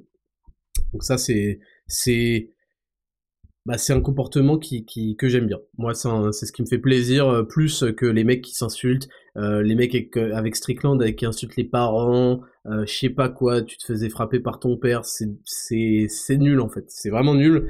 Mais je comprends qu'ils fassent ça uniquement parce que ça fait attirer des pay-per-view, des trucs comme ça, et que c'est comme ça qu'ils gagnent aussi de l'argent. Donc Félix en Bulgarie, ça m'a fait rire parce que du coup il est allé en mission solo et il a un peu galère. Alors c'était pas prévu qu'il aille solo, mais ça s'est fait comme ça. Et euh, en fait, moi je vous avoue que la Bulgarie ça m'a refroidi quand j'ai regardé Google Maps. Euh, en plus j'ai appris que c'était pas si sécure que ça. Apparemment il y a quelques gangs euh, là-bas. Je parle pas de gangs de, Bulgares qui font le trafic d'organes ou quoi, hein. je, parle de, gangs d'insécurité. Et et ouais, Félix y est allé et il a fait une sorte de mini vlog sur en story et genre c'était marrant parce qu'il y a des il y a des enfin c'est terrible en fait. Déjà Mathieu, il a montré la pâtisserie, les, les, les, les viennoiseries et tout, mais vas-y, mais d'aspect, le truc, le truc, il n'y a pas d'eau, euh, il n'y a pas de beurre, je sais pas comment il se débrouille, mais le truc, il, le foire absolument, les croissants, les trucs comme ça. Et non, en fait, il y a des magasins souterrains où l'entrée du magasin, enfin c'est bizarre en fait, fallait voir la story pour s'en rendre compte. Genre l'entrée du magasin, c'est pas une entrée en fait, il y a un type qui est dans une sorte de sous-sol. Bah en fait il est dans une sorte d'égout qui dépasse, ok, sur un bâtiment. Et tu peux lui dire bah tiens file-moi un coca et tu lui jettes l'argent dans, tu lui files l'argent dans le trou et lui tu file un coca. Mais mais c'est la première fois de ma sainte vie que je vois ça et, et où on n'est pas en temps de guerre. Donc je sais pas ce que c'est que ce délire. En tout cas, ce qui est sûr, c'est que s'il y avait ça à Paris, ça partirait en cacahuète. Alors là, il y aurait des mecs qui pisseraient dedans et tout. Enfin, ce serait horrible. ce serait horrible. Donc, écoutez, c'est tout pour cette longue semaine du Raptor. J'avais plein de choses à vous partager. J'étais long sur Dijon. Euh, donc Dijon, euh, RPZ, le, le centre-ville, mais, euh, ensuite c'est Sergi Pontoise, quoi. Et on va passer bah, à toutes vos questions à la rubrique numéro 2. Et Raptor, c'est parti, jingle. Et Raptor, rubrique numéro 2. On commence avec la question de Ninko qui me dit Salut Raptor, avant tout merci pour les podcasts et autres compléments qui m'ont aidé ces dernières années à glow up. C'est un rapport avec l'école des enfants. Tout d'abord remis en contexte, j'ai une scolarité extrêmement difficile, toujours très facile au niveau des notes, mais tout le monde, élève et prof, me semblait idiot. j'ai compris bien des années plus tard la vraie raison. Un QI à 147. Maintenant, c'est au tour de mon fils d'aller à la primaire, sauf que les professeurs sont déjà débordés en maternelle par son niveau et son énergie. Alors ma question c'est école privée au risque de le surprotéger et qu'il soit déconnecté des vraies difficultés de la vie, ou école publique, quitte à ce qu'il galère comme moi. Je pourrais l'aider à apprendre plus vite, entre parenthèses, mais qu'il développe sa capacité à s'intégrer. Bah en fait, ta question elle est bizarre parce qu'une école privée c'est pas non plus, euh, c'est pas le, centre de Xavier, euh, du professeur Xavier, hein, c'est pas les X-Men. Hein. une école privée, c'est pas euh, c'est pas le laboratoire de la NASA où les enfants subissent des cursus intensifs pour finir médecin à, à 9 ans. Hein. Je pense que euh, si t'as envie et si tu sens que le niveau est pas bon euh, dans l'école publique et que t'as envie de le mettre en privé, bah mets-le en privé. Enfin, la, question, franchement, la question se pose pas. Il faut arrêter aussi. C'est pas de la surprotection, l'école privée, même si je vois le délire. Et surtout, il faut arrêter. Il faut pas, évidemment, faut confronter les enfants pour les aider à grandir à des difficultés, mais il faut pas croire que c'est en étant dans euh, dans du harcèlement euh, à l'école qui, qui fasse face au harcèlement, qui soit face euh, à, à je sais pas à la violence, à je sais pas quoi, que ça va en faire des gens qui euh, sont sont sont plus résistants, sont plus tenaces. Il y a un truc qui s'appelle l'extrascolaire. le problème c'est qu'on a tout mis sur les épaules de l'école. Il y a un truc qui s'appelle l'extrascolaire et l'éducation en fait, les, les parents, enfin la famille. Tu sais, l'enfant il est aussi avec sa famille et c'est fait aussi pour le rendre plus tough, plus, plus dur au mal, pour lui apprendre plein de choses qu'il n'est pas obligé d'apprendre à la dure avec de la violence et tout. Et puis aussi, je vais te dire un truc, les enfants des politiques, tu les verras jamais dans des trucs publics, nan, Oui, c'est des victimes, la plupart, parce qu'ils n'ont pas eu ces trucs extrascolaires, etc., etc. Mais tu peux aussi esquiver, surprotéger des gens, et en fait leur faire esquiver toute leur vie de traîner avec euh, les gens normaux, entre guillemets. Tu, vois ce que je veux dire? Les enfants de, je sais pas, de Trump, de trucs, euh, ils, ils ont pas traîné, euh, tu vois, ils ont eu leur lot de difficultés, mais ils ont pas traîné avec euh, des mecs dans des écoles de banlieue pourries de ZEP, tu vois. Il y a pas besoin de faire ça pour, pour non plus éduquer des gens. Il y a des gens, ils esquivent toute leur vie le monde des, des mortels. Hein. Voilà pour te répondre. Matteo Spiegeler. Salut Ismail, je viens de m'acheter le programme Zero to Hero. À côté, je pratique la boxe au rythme de deux entraînements par semaine. Penses-tu que cela est contre-productif ou non? Sachant que je prends bien soin de bien prendre deux jours de repos le week-end avec juste mes 10 000 pas et que je prends créatine et le pack sommeil pour ma récupération. Merci à toi pour tous tes conseils et tout ce que tu fais. Continue de déchirer le game avec tes produits toujours au top. Merci. Euh, alors bah, faut bien comprendre, comme je le dis toujours, que Zero to Hero est un système, un système au sens, euh, au sens, euh, je sais pas, au sens physique. Donc chaque chose est faite pour être corroborée par les autres choses. Donc normalement, il faut toucher à rien. Maintenant, c'est aussi l'occasion d'avoir un autre sport à côté. Donc la boxe, tu as dit, t'en fais deux par semaine. Donc le problème que je vois là tout de suite, c'est que tu fais cinq jours on, deux jours off. Ça peut être difficile en termes de récupération. On va voir jusqu'où tu tiens. Si toi, ça te cadence, si tu aimes, si tu ne loupes pas les séances, c'est que tu as créé de l'adhérence et c'est que c'est c'est réglé. En termes de calories, tu vas peut-être augmenter de 200 calories ton apport journalier parce que la boxe en plus ça va t'ouvrir l'appétit, contrairement au séance Zero to Hero. Et euh, écoute, tant moi tant qu'une chose vous va et fonctionne, continuez là, ça s'arrête là en fait. Si quelque chose ne fonctionne pas, c'est que vous êtes allé trop loin, trop vite, trop fort, et à ce moment-là, vous pouvez vous raccrocher au système Zero to Hero qui est parfait. Adrien WRS, salut Ismail, le sommeil est-il consommable? Entre parenthèses, le réduire. Lors des périodes 16-18 ans, afin de travailler sur tous les objectifs, sinon on manque de temps pour cela, l'idéal est de 7 à 9 heures de sommeil, mais peut euh, mais on peut considérer ce sommeil comme un sacrifice dans la limite du raisonnable. Euh, oui, tu vois, je vais pas te dire que je dormais 8-9 heures par, nuit euh, pendant que j'étais jeune. Ça reste le pilier fondamental pour vivre des bonnes journées productives. maintenant, parfois, il faut savoir faire des sacrifices justement pour travailler un peu plus, pour travailler un peu plus longtemps, pour se coucher bah, à minuit, parce que et se, se, réveiller à 6 heures, parce qu'on a besoin de prendre beaucoup de temps. C'est, je, te, je, je vous l'ai déjà dit, on a trois ressources, c'est notre temps, notre énergie et notre argent. Donc, en général, quand tu as 16-18 ans, l'argent, c'est une non-question, sauf si tu peux bénéficier de celui de tes parents, ce qui n'est pas une honte. Je refuse de succomber à cette propagande française communiste que c'est la honte que tes parents gagnent leur vie et t'en fasses un peu profiter sans être dans le dans le dans les, enfants euh, pourri gâtés. Hein. Voilà. Et donc tu as du temps et de l'énergie et tu vas devoir sacrifier de l'énergie et du temps pour euh, construire certaines choses. Donc le sommeil, dans l'absolu, c'est la meilleure chose qui existe chez un être vivant, un être humain en tout cas. Mais il faut savoir euh, parfois l'écraser un petit peu pour, bah, euh, en fait, faire du 80-20 quoi. Tu vas avoir, tu vas avoir moins de sommeil, mais au moins tu auras les 80%. Tu vois ce que je veux dire? On ne prend pas 20% de sommeil, c'est pas un bon exemple. Mais Parfois, il faut faire des sacrifices et le sommeil peut en faire partie. Quelques heures de sommeil peuvent faire partie parce que tu n'arrives pas à caler dans toute ta journée, travailler sur ça, ça, ça, ça. Et si tu arrives, bah, c'est tant mieux. Mais ça, c'est valable quand tu as de l'énergie à consacrer, tu vois. Et à 16-18 ans, t'en as.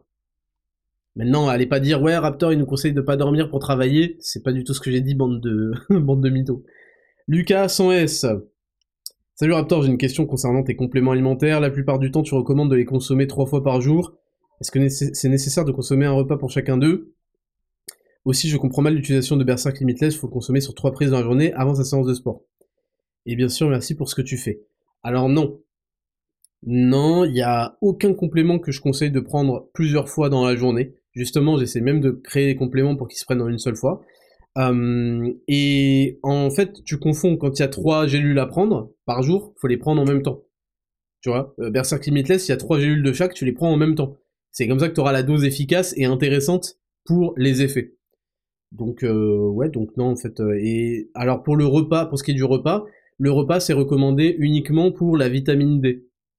Je réfléchis, je réfléchis et chill. Et chill parce que chill, vu qu'il y a de la créatine, ça peut avoir un effet un petit peu hypoglycémiant. Et donc, il vaut mieux que tu aies un repas avec des glucides, histoire de pas avoir un coup de barre ou euh, avoir une hypoglycémie, quoi. même légère. Et pour Berserk Limitless, non, il n'y a pas besoin de repas. La vitamine D, il y a besoin de repas parce qu'il faut des, lipides pour mieux euh, assimiler la vitamine D, qui est une vitamine liposoluble, c'est-à-dire soluble dans les graisses. 600 lignes. Et Raptor, comment t'échauffes-tu? Quel impact un mauvais échauffement peut avoir sur un programme? Merci d'avance. Bah, moi, il y a mon échauffement complet qui est mis euh, sur Zero to Hero mais euh, je veux dire, c'est pas non plus le secret euh, le plus euh, incroyable. Je m'échauffe simplement avec un échauffement minimaliste. avant, je faisais mobilité, truc, truc, truc, mais ça prend beaucoup de temps. Aujourd'hui, je vais droit au but, échauffement minimaliste. Je prends la poulie, je fais des ouvertures un peu comme si tu faisais de l'autostop. Enfin, je, fais des ouvertures. Ah, je sais plus comment ce mouvement s'appelle, mais en gros, t'as compris. du Hellfly, je crois. Je fais des ouvertures au niveau de la hanche, donc t'attrapes la poulie, t'attrapes la, la, la poignée, t'as euh, tes... Euh, comment te décrire ça? T'as le bras qui travaille pas le plus proche de la poulie, et tu ouvres, le, en gardant le coude contre le corps, tu ouvres l'épaule, voilà, comme ça.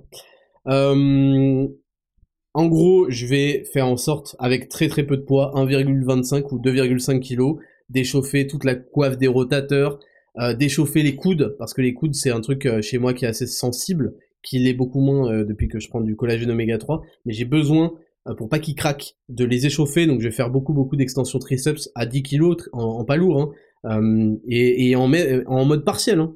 partiel juste pour euh, lubrifier l'articulation du coude.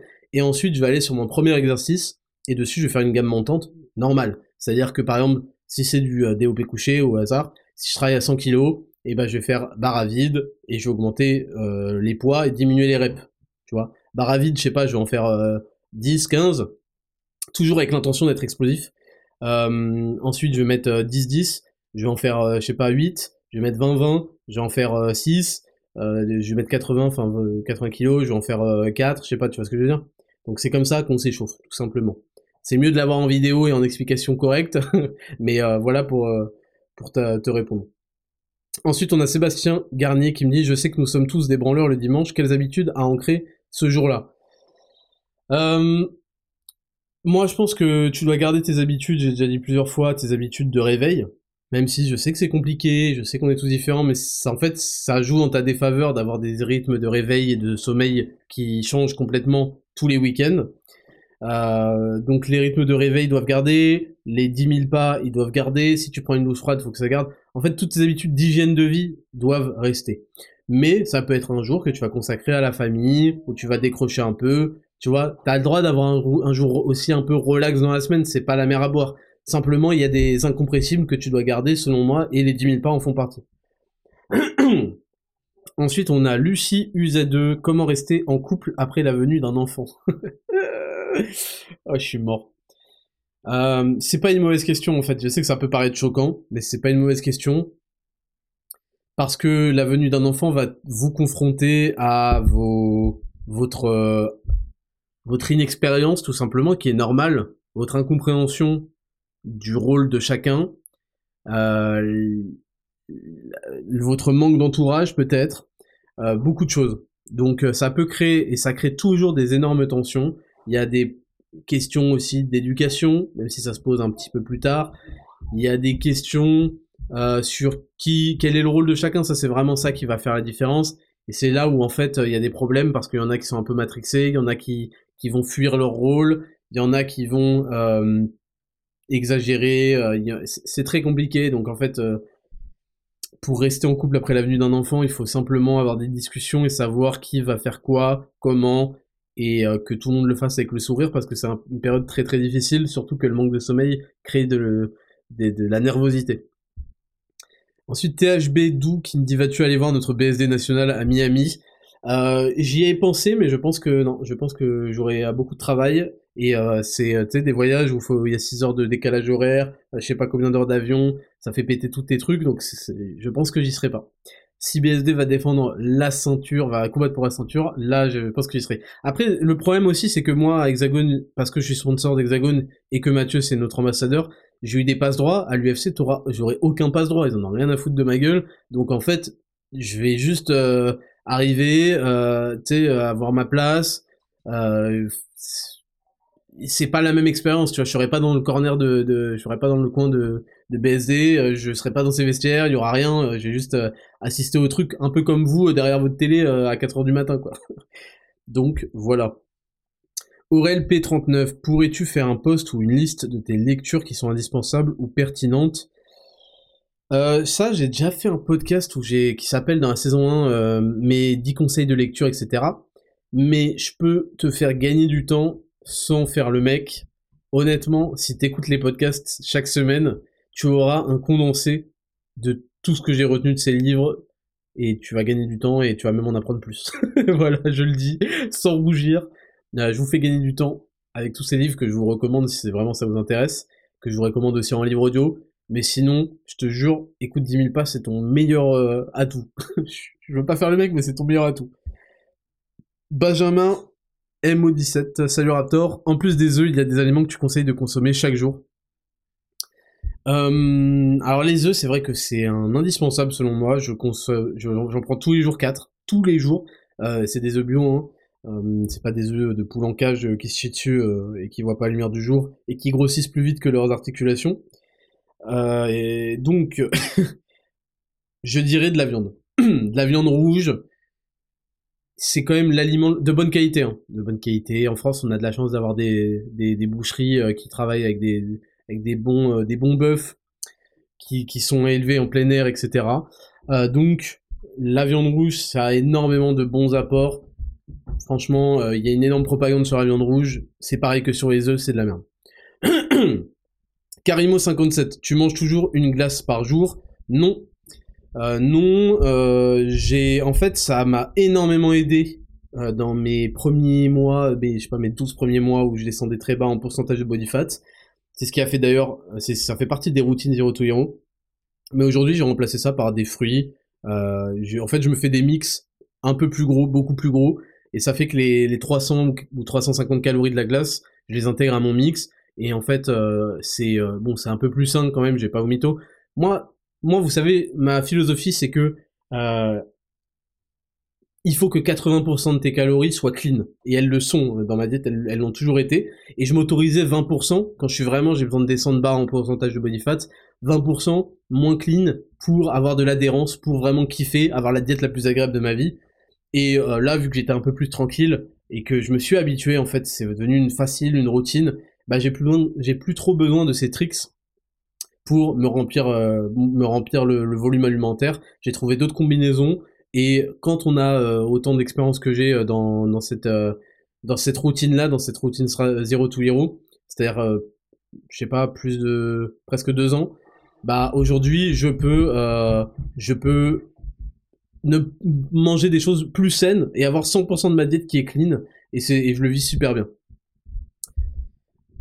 Taki RDM, Toki RDM, bonjour GG Wellplayed pour ton podcast, que penses-tu de l'entraînement hybride Muscu Street aux anneaux Bah je pense que c'est très très bien, euh, c'est très bien pour le haut du corps, hein, le, le, street, euh, les pistol squats et tout n'ont pas un réel intérêt je trouve euh, en muscu, honnêtement dans le but de, de, créer, de créer du muscle, c'est intéressant comme comme subterfuge, mais euh, c'est vraiment... Euh, déjà, c'est de l'unilatéral, les pistol, pistol squats, donc il y a une perte de temps. Et je préfère, quitte à faire de l'unilatéral, pour les jambes, je préfère largement faire quelque chose comme de l'ATG split squat, qu'il y a d'ailleurs dans Zero to Hero euh, minimaliste. et en ce qui concerne l'entraînement muscu, bah en fait aux anneaux tu vas faire quoi? Tu vas faire les tractions et tu vas également faire les dips, ça ajoute de la complication.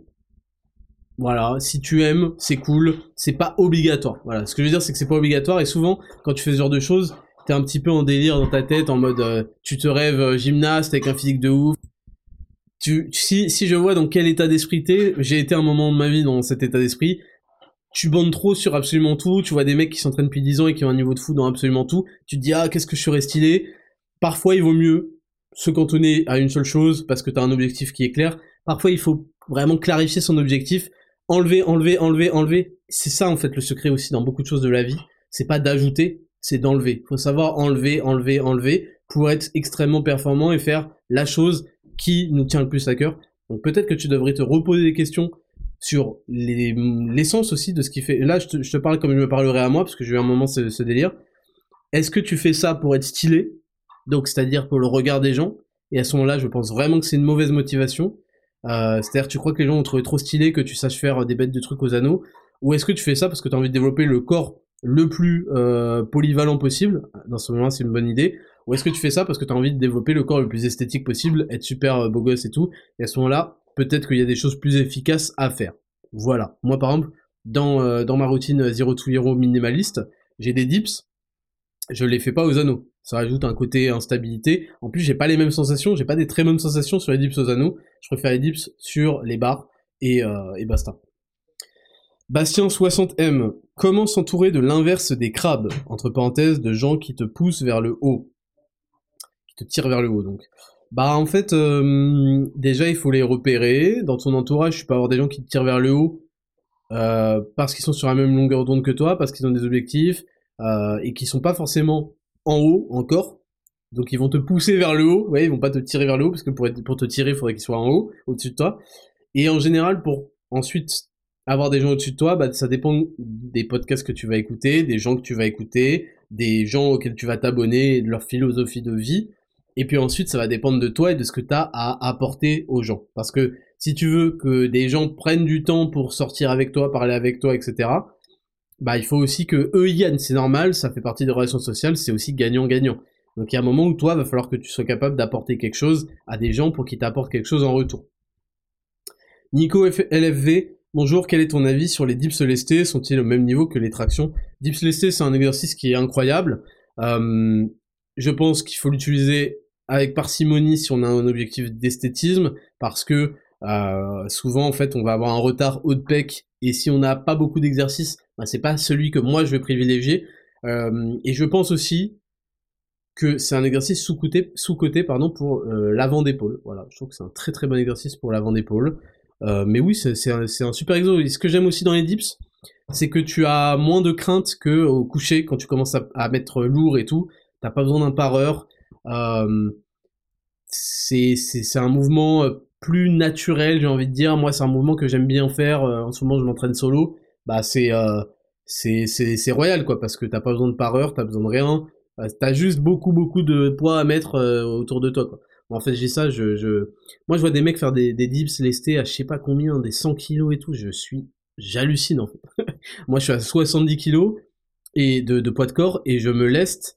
là, je fais 6 à 55 et j'ai l'impression que je suis nul à je mets 55 kilos, j'en fais 6, j'ai l'impression que je suis explosé quand je vois des mecs sur Instagram faire des trucs de fou furieux en fait.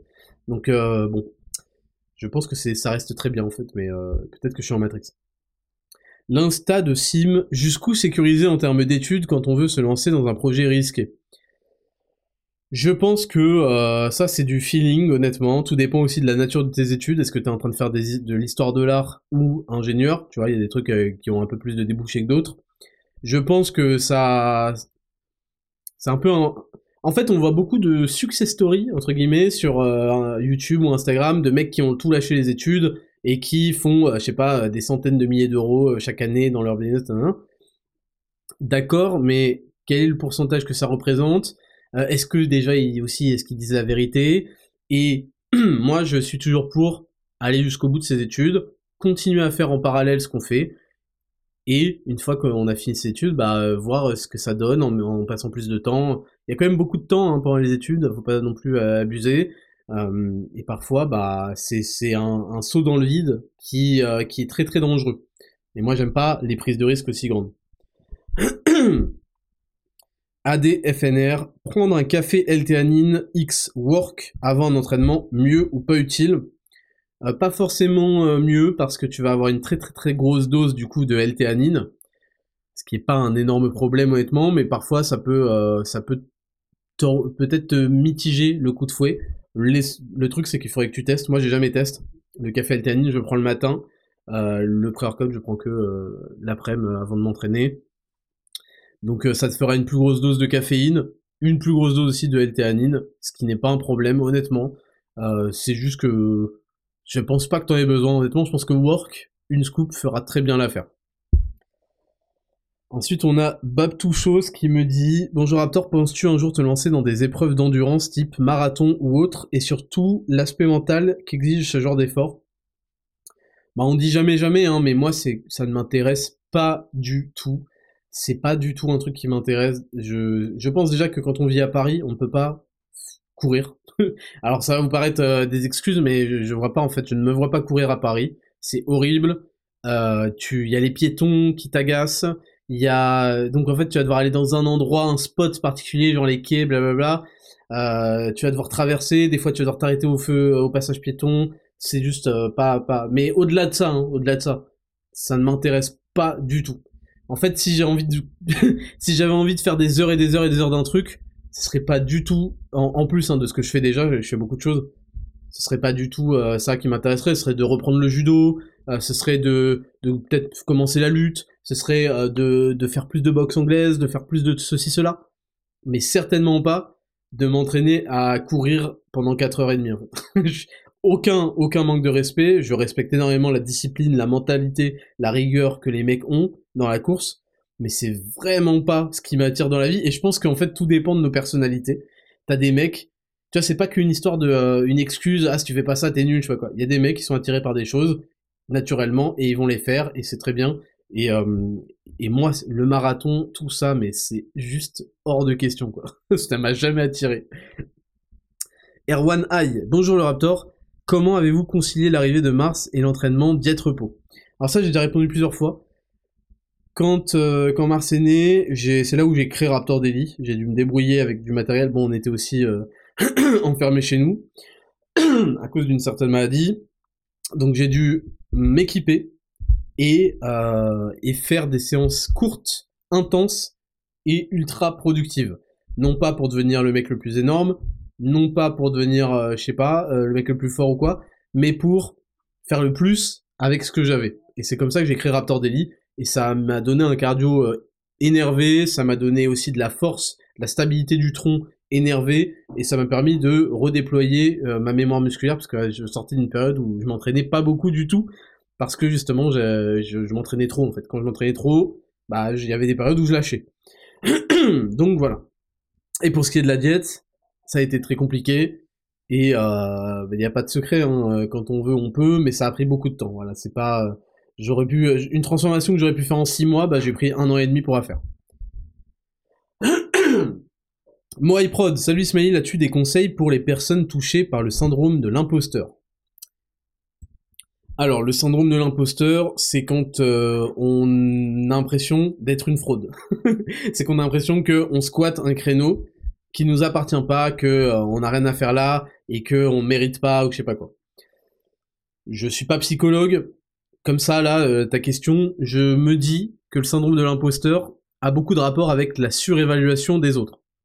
Et ça, je sais plus c'était en quoi, je crois que c'était dans 20, 21 euh, conseils euh, à ne pas faire ou à surtout faire quand on veut rater sa vie, je sais plus c'était à quel podcast.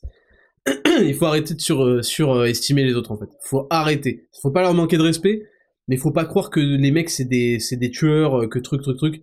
La plupart des gens c'est des giga fraudes. Hein.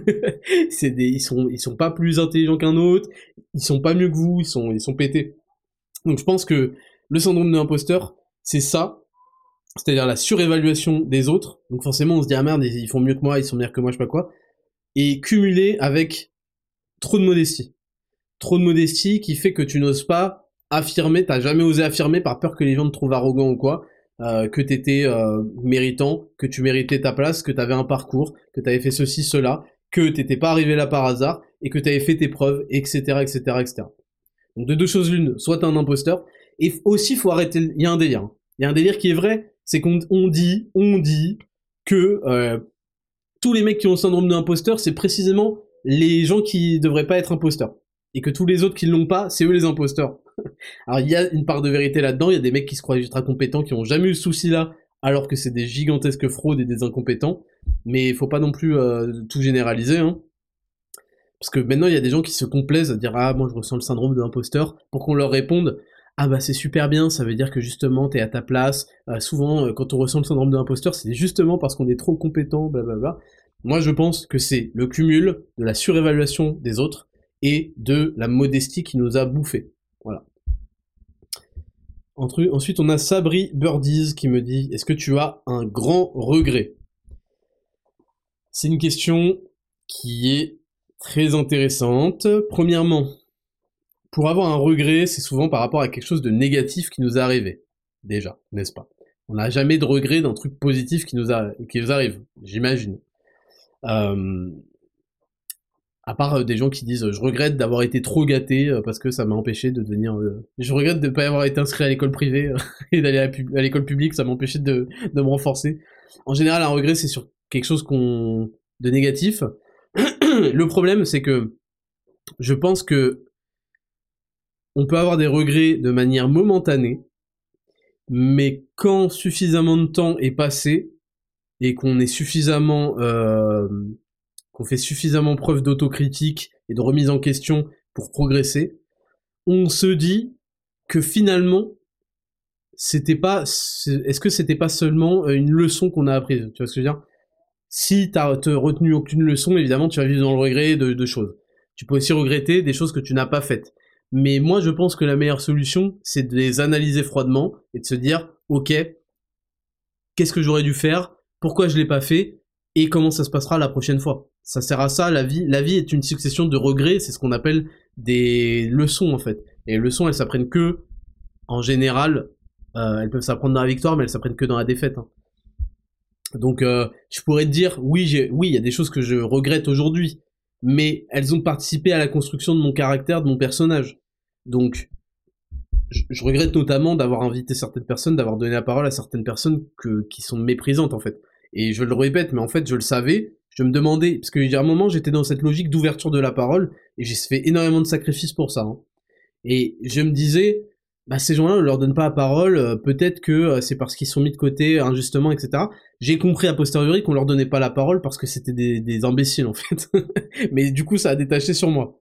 Donc oui, ça, ça fait partie des grands regrets que j'ai, mais c'est ce qui fait aussi qu'aujourd'hui j'ai cette mentalité-là. J'aurais pas pu tirer de leçons de ces choses-là si je les avais pas euh, subies ou vécues. HX GX 1005. Que penses-tu de la nouvelle IA qui peut générer des vidéos sur base de demandes textuelles? Alors j'ai vu, c'est Sora hein, de OpenAI. Euh, je sais pas quel est l'intérêt. Encore. Pour l'instant, tout ça, c'en est assez bribes. Et le seul intérêt que je vois, c'est de remplacer un peu Shutterstock, c'est-à-dire euh, ta banque d'images, t'as envie de générer une meuf qui boit, euh, une bombasse qui boit du café Raptor Nutrition, bah, il pourra pas, l'IA ne pourra pas intégrer le café Raptor Nutrition, mais elle pourra intégrer une bombasse qui boit du café, ça te fait un stock d'images. Pour l'instant, c'est utile pour ce genre de choses-là. C'est, en fait, c'est juste que c'est impressionnant. Ça a de l'avenir, mais à l'heure actuelle, l'utilisation, elle reste, elle reste, c'est cool, c'est bien, ça va évidemment euh, permettre de, de, au domaine artistique euh, de, de, faire des choses plus avec plus de facilité euh, et, et, moins de moyens. Tu vois, ça va enlever plein de dépenses liées à des tournages, des shootings de certaines scènes, de blabla. Par contre, en fait, faut pas croire que tu vas cumuler une production d'une vidéo entièrement par intelligence artificielle de ça, et qu'ensuite tu vas le mettre dans un autre logiciel qui va changer les visages, et ensuite un autre logiciel qui va changer les voix, ça me paraît être un peu too much et euh, faut pas non plus croire que tout, tout va être remplacé euh, parce qu'il y a, y a ce genre de choses qui sont faites. Tu vois. Substance tattoo. Que penses-tu des compléments pour la testo, Tonkatali et Fadogia agrestis? C'est une question qui m'est très souvent posée. C'est des compléments qui sont interdits en Europe. Voilà. Je ne peux pas vous en dire plus. Évidemment que j'ai entendu parler de leur hype, notamment avec les podcasts du Berman Lab, et en fait, c'est des compléments qui sont jugés gonadotoxiques en Europe. Donc, j'imagine qu'ils ont des bonnes raisons. Gonadotoxique, ça veut dire toxique pour euh, les, euh, les, gonades, les testicules. Donc, à un moment, est-ce que ton but c'est d'avoir 2 mg, 2 nanogrammes de, de, testo par euh, litre avec ce genre de risque ou pas? Et du coup, bah, je vous pose la question pour ceux qui en achètent. Vous achetez ça sur quel site? Parce que leur commercialisation est interdite en Europe. Voilà, et je vous dis à un moment, moi je suis suis pas contre évidemment je me suis intéressé à la chose je me suis dit tiens est-ce que ça pourrait être euh, quand j'ai vu que c'était interdit en Europe parce que gonotoxique on arrête on arrête direct Yann Matteo auriez-vous l'envie de pouvoir porter une arme sur vous pour potentiellement vous défendre? oui bah le, port d'armes c'est tout un sujet euh, c'est tout un sujet il faut pas croire que parce que toi t'en as une il y a que toi qui en as une il y a plein de choses, il y a plein de cas où c'est euh, un banger. Il y a aussi d'autres arguments qui euh, qui te donnent pas envie de vivre dans une société avec le port d'armes, parce qu'en fait, souvent des sociétés ensauvagées. Ou alors, c'est vrai que c'est un garant de la liberté. C'est un sujet qui est très vaste et que je vais pas développer. Sachez juste que tout n'est pas noir ou blanc. Comme d'habitude, il y a des arguments entendables de part et d'autre. Maintenant, je pense que le meilleur atout pour se protéger dans nos interactions euh, en extérieur, c'est d'être aware, c'est d'être euh, c'est d'être conscient, c'est d'éviter de se mettre dans des situations, euh, d'éviter d'aller dans certains endroits, d'aller d'écouter ses sens, d'écouter son instinct, d'observer, d'anticiper. Et, et on peut pas toujours être attaqué malheureusement, mais il y a beaucoup de choses comme ça qui permettent d'éviter de se retrouver dans des situations. Et euh, parfois, ça demande par contre des moyens. C'est ça le problème en fait, c'est que plus la société va à volo comme ça, et plus en fait il y aura une, une discrimination sur les moyens, sur l'argent, qui va te permettre d'éviter des endroits qui vont devenir craignos de plus en plus. Je te prends un exemple qui a rien à voir, mais l'hôpital public, ça devient craignos. Là, il y a des mecs, ils, restent 8 heures, 9 heures, 15 heures sur le côté, et ils chopent des, euh, des infections en fait et on les retrouve morts en fait. Et qu'est-ce qui va te permettre d'éviter ça? Bah avoir les moyens d'aller dans des cliniques privées. C'est triste à dire, hein, mais c'est un petit peu le concept. C'est-à-dire que euh, s'il se passe des choses dans le métro à 22h, bah faut que tu aies les moyens de pas prendre le métro à 22h. C'est triste, hein, mais je pense qu'en tout cas, quoi que vous ayez comme opinion sur tout ça, votre meilleur atout qui est aujourd'hui gratuit, c'est de vous servir de vos yeux, de votre instinct. Ne succombez pas à la, propagande qui veut vous anéantir votre instinct pour faire de vous des, proies. Faites confiance à votre instinct et développez un fort instinct. Euh, soyez observateur, écoutez, attentif, réfléchissez, attention aux substances que vous ingérez, etc. Vincent Douve qui nous dit bientôt des ambassadeurs hors du milieu sportif mais avec une shape et un entraînement rigoureux. Euh, pourquoi pas? Moi, tout ce qui compte, c'est qu'ils aient des valeurs. Je suis pas venu pour distribuer des codes euh, truc 10, machin 10. Je veux travailler avec des gens qui ont des valeurs qui sont les miennes, avec des gens qui sont sympathiques, qui sont des bonnes personnes. Ça, c'est obligatoire. Parce que sinon, ça me gonfle et je détesterais avec des gens qui me gonflent. Et en fait, je suis pas. C'est ça le truc, c'est que j'en ai rien à foutre en fait. c'est ça la puissance que j'ai et qui m'a attiré autant de problèmes, mais qui fait que je suis l'homme que je suis aujourd'hui c'est que j'en ai rien à foutre en fait. Personne va jouer les divas avec moi, personne va faire le mec, j'ai besoin de personne en fait. J'ai tout fait tout seul, sous la censure, sous ce que vous voulez. Et quand je veux bosser avec des gens, je veux qu'ils soient heureux de bosser avec moi, je veux qu'ils soient gentils, je veux qu'ils aient des valeurs, je veux qu'ils se soient des bons, des gens en fait avec qui je voudrais m'entourer. Vous comprenez Je vais vous proposer aussi comme, ambassadeur des gens avec qui moi j'ai eu envie de m'entourer. Et ensuite tu demandes quelle recette Raptor Nutrition a été la plus dure à élaborer. Donc j'imagine que tu veux dire quelle formule euh, a été la plus dure à élaborer. Euh, c'est toujours un travail. Hein.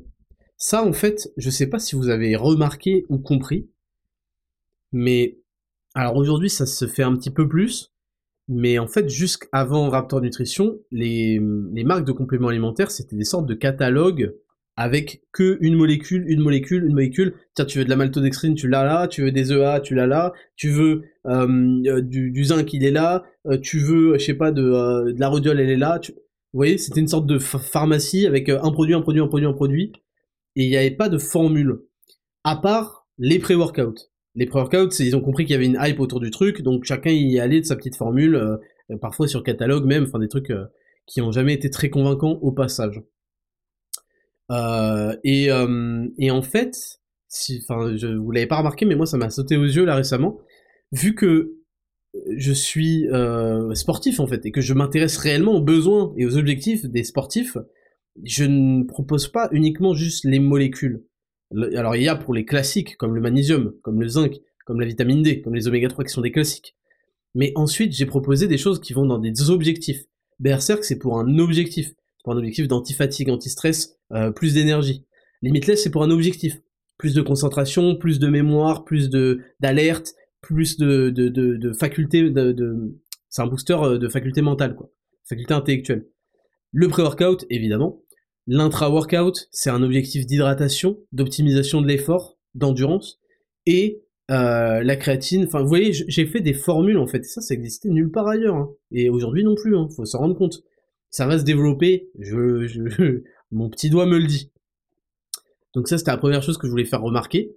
Et, là, et en plus, c'est formule unique, bah évidemment, vu que de toute façon les gens font pas de formule. Et pour la formule la plus dure à élaborer, je te dirais que ça a été euh, le play, l'intra-workout, parce qu'il y a des acides aminés essentiels dedans.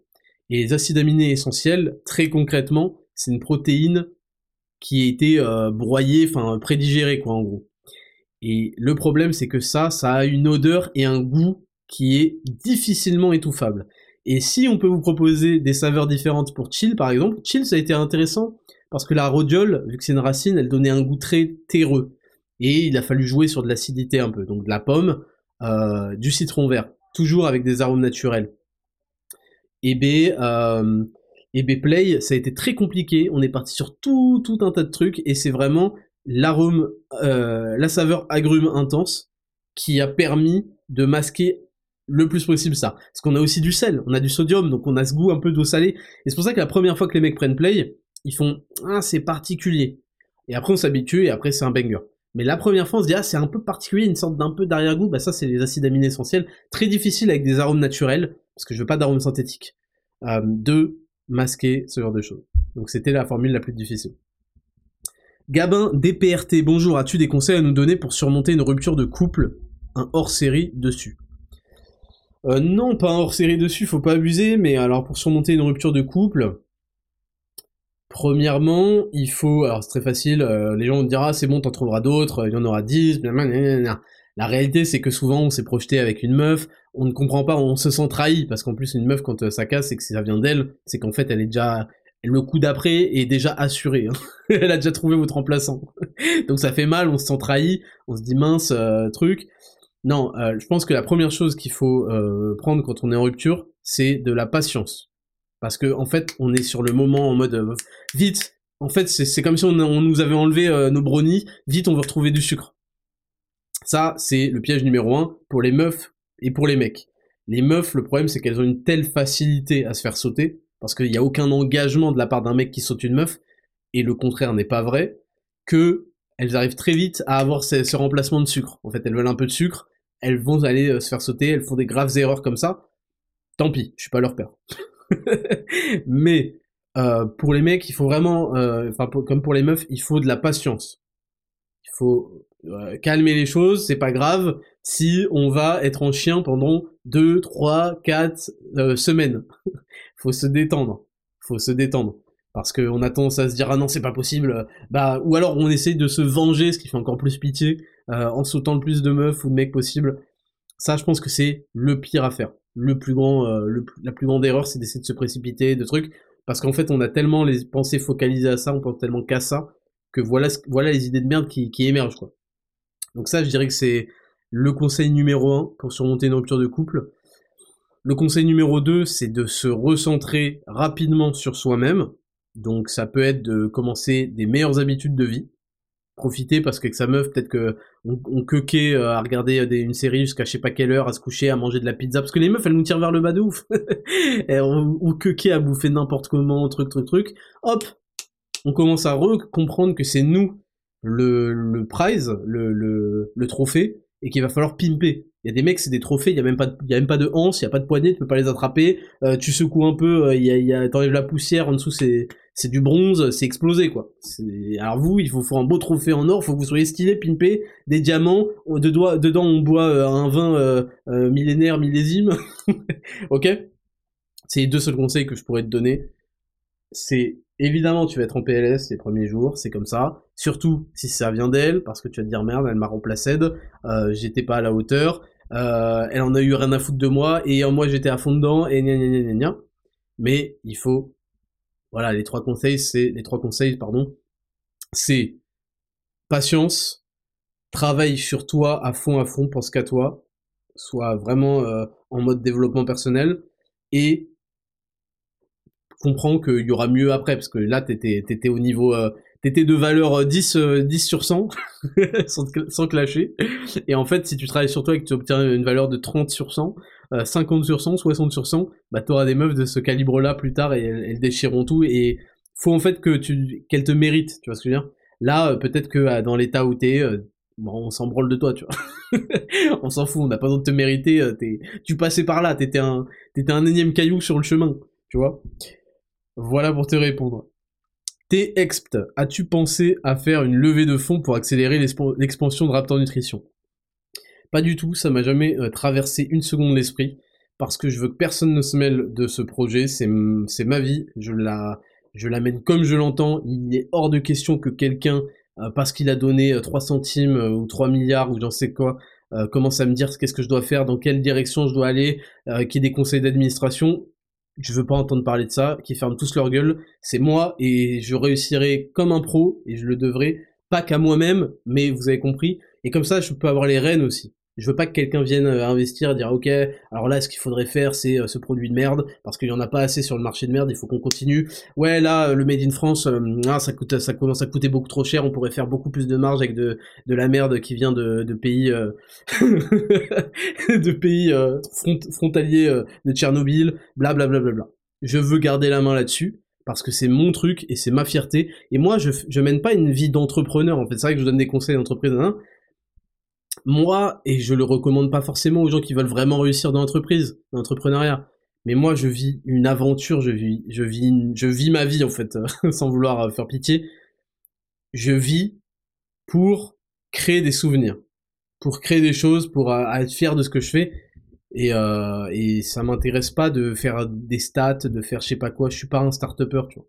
Je suis un mec qui veut créer exactement ce qu'il aurait aimé avoir réaliser son rêve, tu vois. Et mon rêve, c'est pas d'avoir une entreprise au CAC 40 qui fait 26 euh, milliards avec euh, tel mec côté euh, qui a fait une levée de fonds. C'est pas ça mon rêve, c'est pas des stats. Et les stats, pourtant, je les ai quand même, tu vois. Donc, je fais ce que j'aime et ça fonctionne très bien. Florian Delon. Merci à toi et Hugo de m'avoir mis un gros coup de pied au cul. Merci d'être vous. Bah écoute, avec, avec plaisir. Hein. Adrien Marquant. Salut Raptor, je sais que tu as pratiqué le jiu-jitsu brésilien. Qu'est-ce que cela t'a apporté? Alors j'ai pas fait du jiu-jitsu brésilien, j'ai juste fait du jiu-jitsu. Alors en fait j'ai fait 8 ans de judo quand j'étais petit, c'était cool. Euh, j'ai arrêté, je vous ai déjà raconté pourquoi. Et euh, ensuite, à 16 ans, j'ai repris en regardant Never Back Down, j'ai fait 2 ans de jiu-jitsu, parce qu'il y avait des cours de jiu-jitsu tout simplement euh, dans le gymnase, fait par, donné par Percy Kunsa. Et Qu'est-ce que ça m'a apporté? Bah, Ça m'a apporté de la confiance en moi, ça m'a apporté des, des bases pas mal, ça m'a apporté plus que ce que le judo a apporté, puisqu'il y avait du pied-point, ensuite il y avait du, du judo, en gros. Euh. En fait, le, concept du jiu-jitsu, c'est que euh, une fois que t'as fini ta phase pied-point, sachant qu'il n'y a pas de genou, hein, c'est pas, pas, de la boxe style ou je sais pas quoi, une fois que t'as fini ta, ta, ta phase pied-point et que tu es au contact, tu as plus le droit de frapper ni rien. Quoi. Donc c'est, c'est, je trouve que c'est, c'est intéressant si t'as pas envie de faire de MMA, des trucs trop, euh, trop violents et que t'as envie de, de faire un... Parce qu'ensuite c'est pas de la lutte, hein, c'est du judo pur. Et ensuite il y a du sol. Et, euh, et ouais, non, moi j'ai, moi c'est, j'ai kiffé. C'était autour de belles valeurs. Il y avait des partenaires d'entraînement qui étaient, euh, bah, qui étaient, euh, qui étaient bien quoi, qui étaient bien, qui, qui allaient pas à la blessure, qui, qui tapaient pas en fait. Enfin, on était sur de la touche, on était donc c'était des choses où tu pouvais apprendre. Franchement, c'était le kiff et j'attendais avec impatience le cours du jeudi soir, je crois que c'était à 20h. J'attendais ça avec impatience toutes les semaines. Simon MLRT, pourquoi ne parles-tu pas du coup dans les muscles importants pour paraître massif? Merci. Alors moi c'est pas pour paraître massif, là tu confonds, c'est pour paraître esthétique.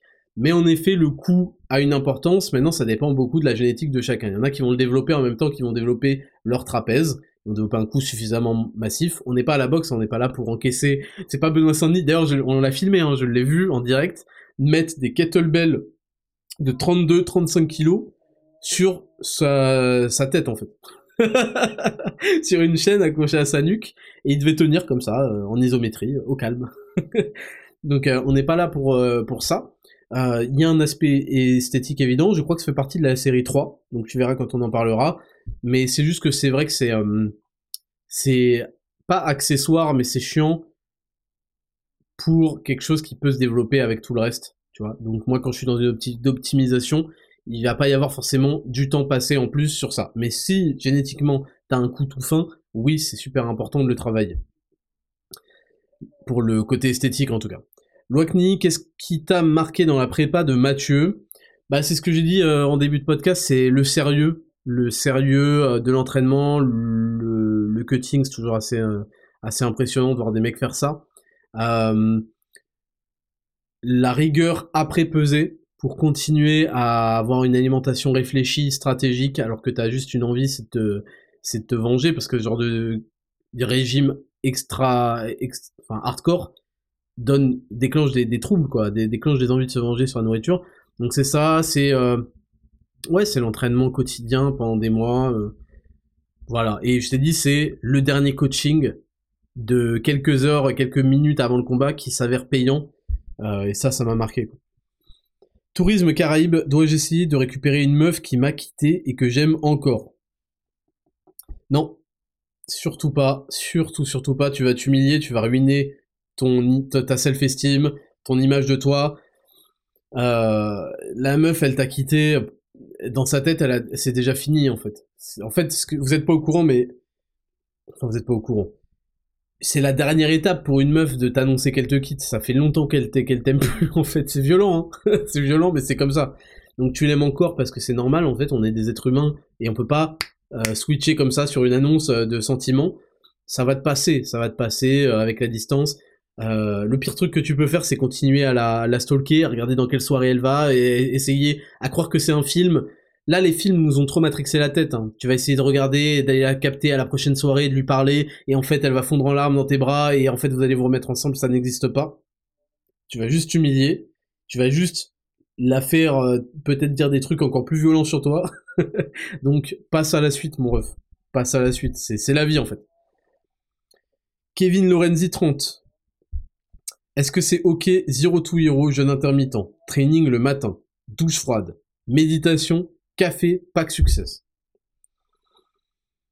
euh, bah écoute, euh, en fait la réponse à ça c'est que si tu le fais et que tu te sens bien, c'est que c'est ok en fait. C'est comme ça, faut arrêter de surcompliquer le corps humain. Oui alors, euh, tous les esthéticiens de merde là. Oui alors, pour optimiser la prise de masse, il faut faire dans l'ordre vos gueules. Ce qui marche le mieux, c'est ce qu'on fait le plus souvent, c'est ce qu'on répète ok? Évidemment, si on répète de la merde, ça va pas donner de résultats, mais si tu arrives à trouver un équilibre, me demande pas si c'est ok, si ça fonctionne, ça fonctionne. Maintenant que c'est dit, maintenant que c'est dit, euh, si t'as un entraînement tôt le matin, la douche froide, euh, encore une fois, c'est pas le plus optimal de la prendre juste après l'entraînement parce que ça, on avait vu ça dans, dans l'exascan sur les douches froides, ça peut freiner l'inflammation et la muscu, c'est un peu le but, c'est de provoquer de l'inflammation. Mais faut arrêter, ça aussi c'est négligeable. Si ça te fait du bien, continue à le faire. La méditation, très très bien. Après l'entraînement, c'est très très bien. Ça permet de refaire descendre un peu le stress. Et café, pas de succès. Bah ouais, moi je, je, trouve que c'est ok si tu t'y retrouves là-dedans et que t'as pas une faim euh, qui explose après l'entraînement. C'est pas grave, tu vas pas mourir si tu manges 4 heures après, t'inquiète pas, ou 3 heures après. Runloss. As-tu vu la victoire de d'Ilia Topuria à l'UFC 298 ce week-end Mindset intéressant. Bah je j'en ai parlé tout au début. Euh, si par mindset t'entends le respect euh, mutuel des, adversaires, oui j'ai trouvé ça euh, je trouvais ça super. Et le mec le mec est un athlète un, athlète de fou. Et, et c'est cool que la ceinture aille à l'Espagne parce que ça veut dire qu'on s'en rapproche. Mathis L17, des conseils pour quelqu'un qui veut devenir sportif professionnel, merci pour tout. Bah, le conseil, c'est euh, de savoir bien dans quoi tu t'engages, de comprendre le niveau de sacrifice que ça va demander, de voir si la récompense la plus haute, ou la deuxième récompense la plus haute, ou la cinquième récompense la plus haute, en gros, je veux dire, si tu finis dans le top 5 français, est-ce que ça te permettra d'en vivre? Est-ce que tu seras satisfait de la façon dont tu seras traité? Il faut que tu regardes un petit peu tout ça, et que tu saches juste, est-ce que tu es capable de supporter ça? Est-ce que les sacrifices te demandent ça? Euh, que, Est-ce que les sacrifices que ça demande, t'es prêt à les, payer? Voilà, en gros, c'est juste ça. Grégoire Plot, tu penses quoi du Denzel? Je ne connais pas. Je le connais que de nom, donc euh, je ne sais pas du tout. Je crois qu'il a un podcast qui s'appelle euh, Sans permission, un truc du genre, que j'ai pas encore écouté. Donc voilà. Moux BRGT, tu penses quoi des relations à distance? Je pense que c'est de la grosse merde et que euh, aucune meuf n'a envie de, de se maquer avec un mec et de se comment? De se verrouiller avec toutes les possibilités qu'elles ont, avec tout le marché sexuel qu'il aurait ouvert, de se verrouiller avec un mec qu'elles voient une fois tous les six mois. Euh, elles ont besoin d'autre chose et c'est normal, c'est des êtres humains en fait. On a besoin de contact, de contact et, de proximité et ça va sauter tôt ou tard. Si c'est pas déjà le cas et qu'elle te ment. William STLNS, bonjour Raptor, est-ce qu'il peut... Et puis regarde, regarde, attends, je reviens sur la question. À vous, si t'es en couple avec 15 guillemets, avec ta meuf qui habite à Montréal ou je sais pas quoi, et toi t'es à Paris, tu te vois deux fois par an, tu sors un samedi soir, il y a une bombasse qui vient t'accoster, me dis pas que tu vas faire, excuse-moi, je suis en couple avec une meuf à 300 000 km, tu vas rien faire du tout tu vas te dire allez, allez, c'est pas grave. Personne sera au courant. William STLNS. Bonjour Raptor, est-ce qu'il pourrait y avoir un ambassadeur issu de l'e-sport? Comme j'ai dit tout à l'heure, c'est une histoire de valeur où euh, si le mec a quand même une hygiène de vie un minimum, parce que c'est pas exactement ce qui est répandu dans les mecs qui font de l'e-sport, bah moi je suis ouvert. Euh, si les mecs ont l'air sympas, s'ils donneront une bonne image, bah ouais, let's go, let's go. Mais c'est sûr que ce qui est compliqué, c'est avoir les valeurs, avoir le courage de porter euh, les couleurs de Raptor Nutrition. Et le problème, c'est que c'est pas exactement les euh, adjectifs qui qualifient le milieu euh, de l'e-sport et compagnie. Fâchez-vous comme vous voulez, c'est la réalité. Il faut, il faut quand même beaucoup de courage. Et, et voilà. Mais je suis ouvert. Quentin Illy, pourquoi ne travailles-tu pas le cardio qui est si important pour la santé? Ça, c'est une question euh, qui me rappelle euh, quand j'étais en école d'ingé et que les mecs, euh, ils foutaient rien. Et que je revenais de la muscu, truc, et ils faisaient Oh, mais faut bosser aussi un peu le cœur, hein, comme muscle. Et j'étais en mode Mais espèce d'enculé de ta c'est pas toi qui prends des, énormes kebabs et, qui fait des bières pong tous les soirs pour me raconter ta vie là? Oh, Alors, évidemment pas prendre la question comme ça. Mais, premièrement, euh, tu ne sais pas si je travaille le cardio. Et oui, tu n'en sais rien. Tu sais juste que je fais 0 to hero deux fois par semaine, mais le reste, tu ne sais pas. Euh, deuxièmement, avec Raptor Daddy, euh, j'ai développé un bête de cardio et aujourd'hui, je pense que j'ai toujours des bons restes. Troisièmement, il faut arrêter d'avaler des chibrax. Là, je vais vous parler ça il faut arrêter le délire de je sais pas quoi, c'est si important pour la santé. En fait, on peut pas tout faire. On peut pas faire tous les trucs importants pour la santé, euh, marcher à l'envers, faire ceci, faire cela, euh, tel aliment, avoir tous les aliments antioxydants, nanana. Au moment, on ne peut pas être performant dans tous les domaines. Donc, il faut savoir ce que on veut. Et moi, à l'heure actuelle, je veux avoir un corps esthétique, en pleine forme, en pleine santé, et être un putain de bon père, de, de être là pour ma famille et être un super euh, entrepreneur. Donc j'ai déjà beaucoup de choses dans lesquelles je performe quand même comme un euh, comme un comme un bâtard. Donc ça c'est la première chose. Euh, Qu'est-ce que je voulais dire? Et la deuxième chose, attention, attention. On parle pas de gens sédentaires là, on parle de gens qui font plus que 10 000 pas par jour. On parle de gens qui font qui s'entraînent plusieurs fois par semaine, qui ont une diète irréprochable, qui sont clean et tout. Donc faut pas non plus euh, croire qu'on va crever parce qu'on fait pas euh, euh, du cardio zone 2 ou je sais pas quoi 35 minutes par semaine parce que Huberman l'a dit. Il y a évidemment des choses qui, théoriquement, sont les plus efficaces pour être le meilleur en santé, je sais pas quoi, je sais pas quoi.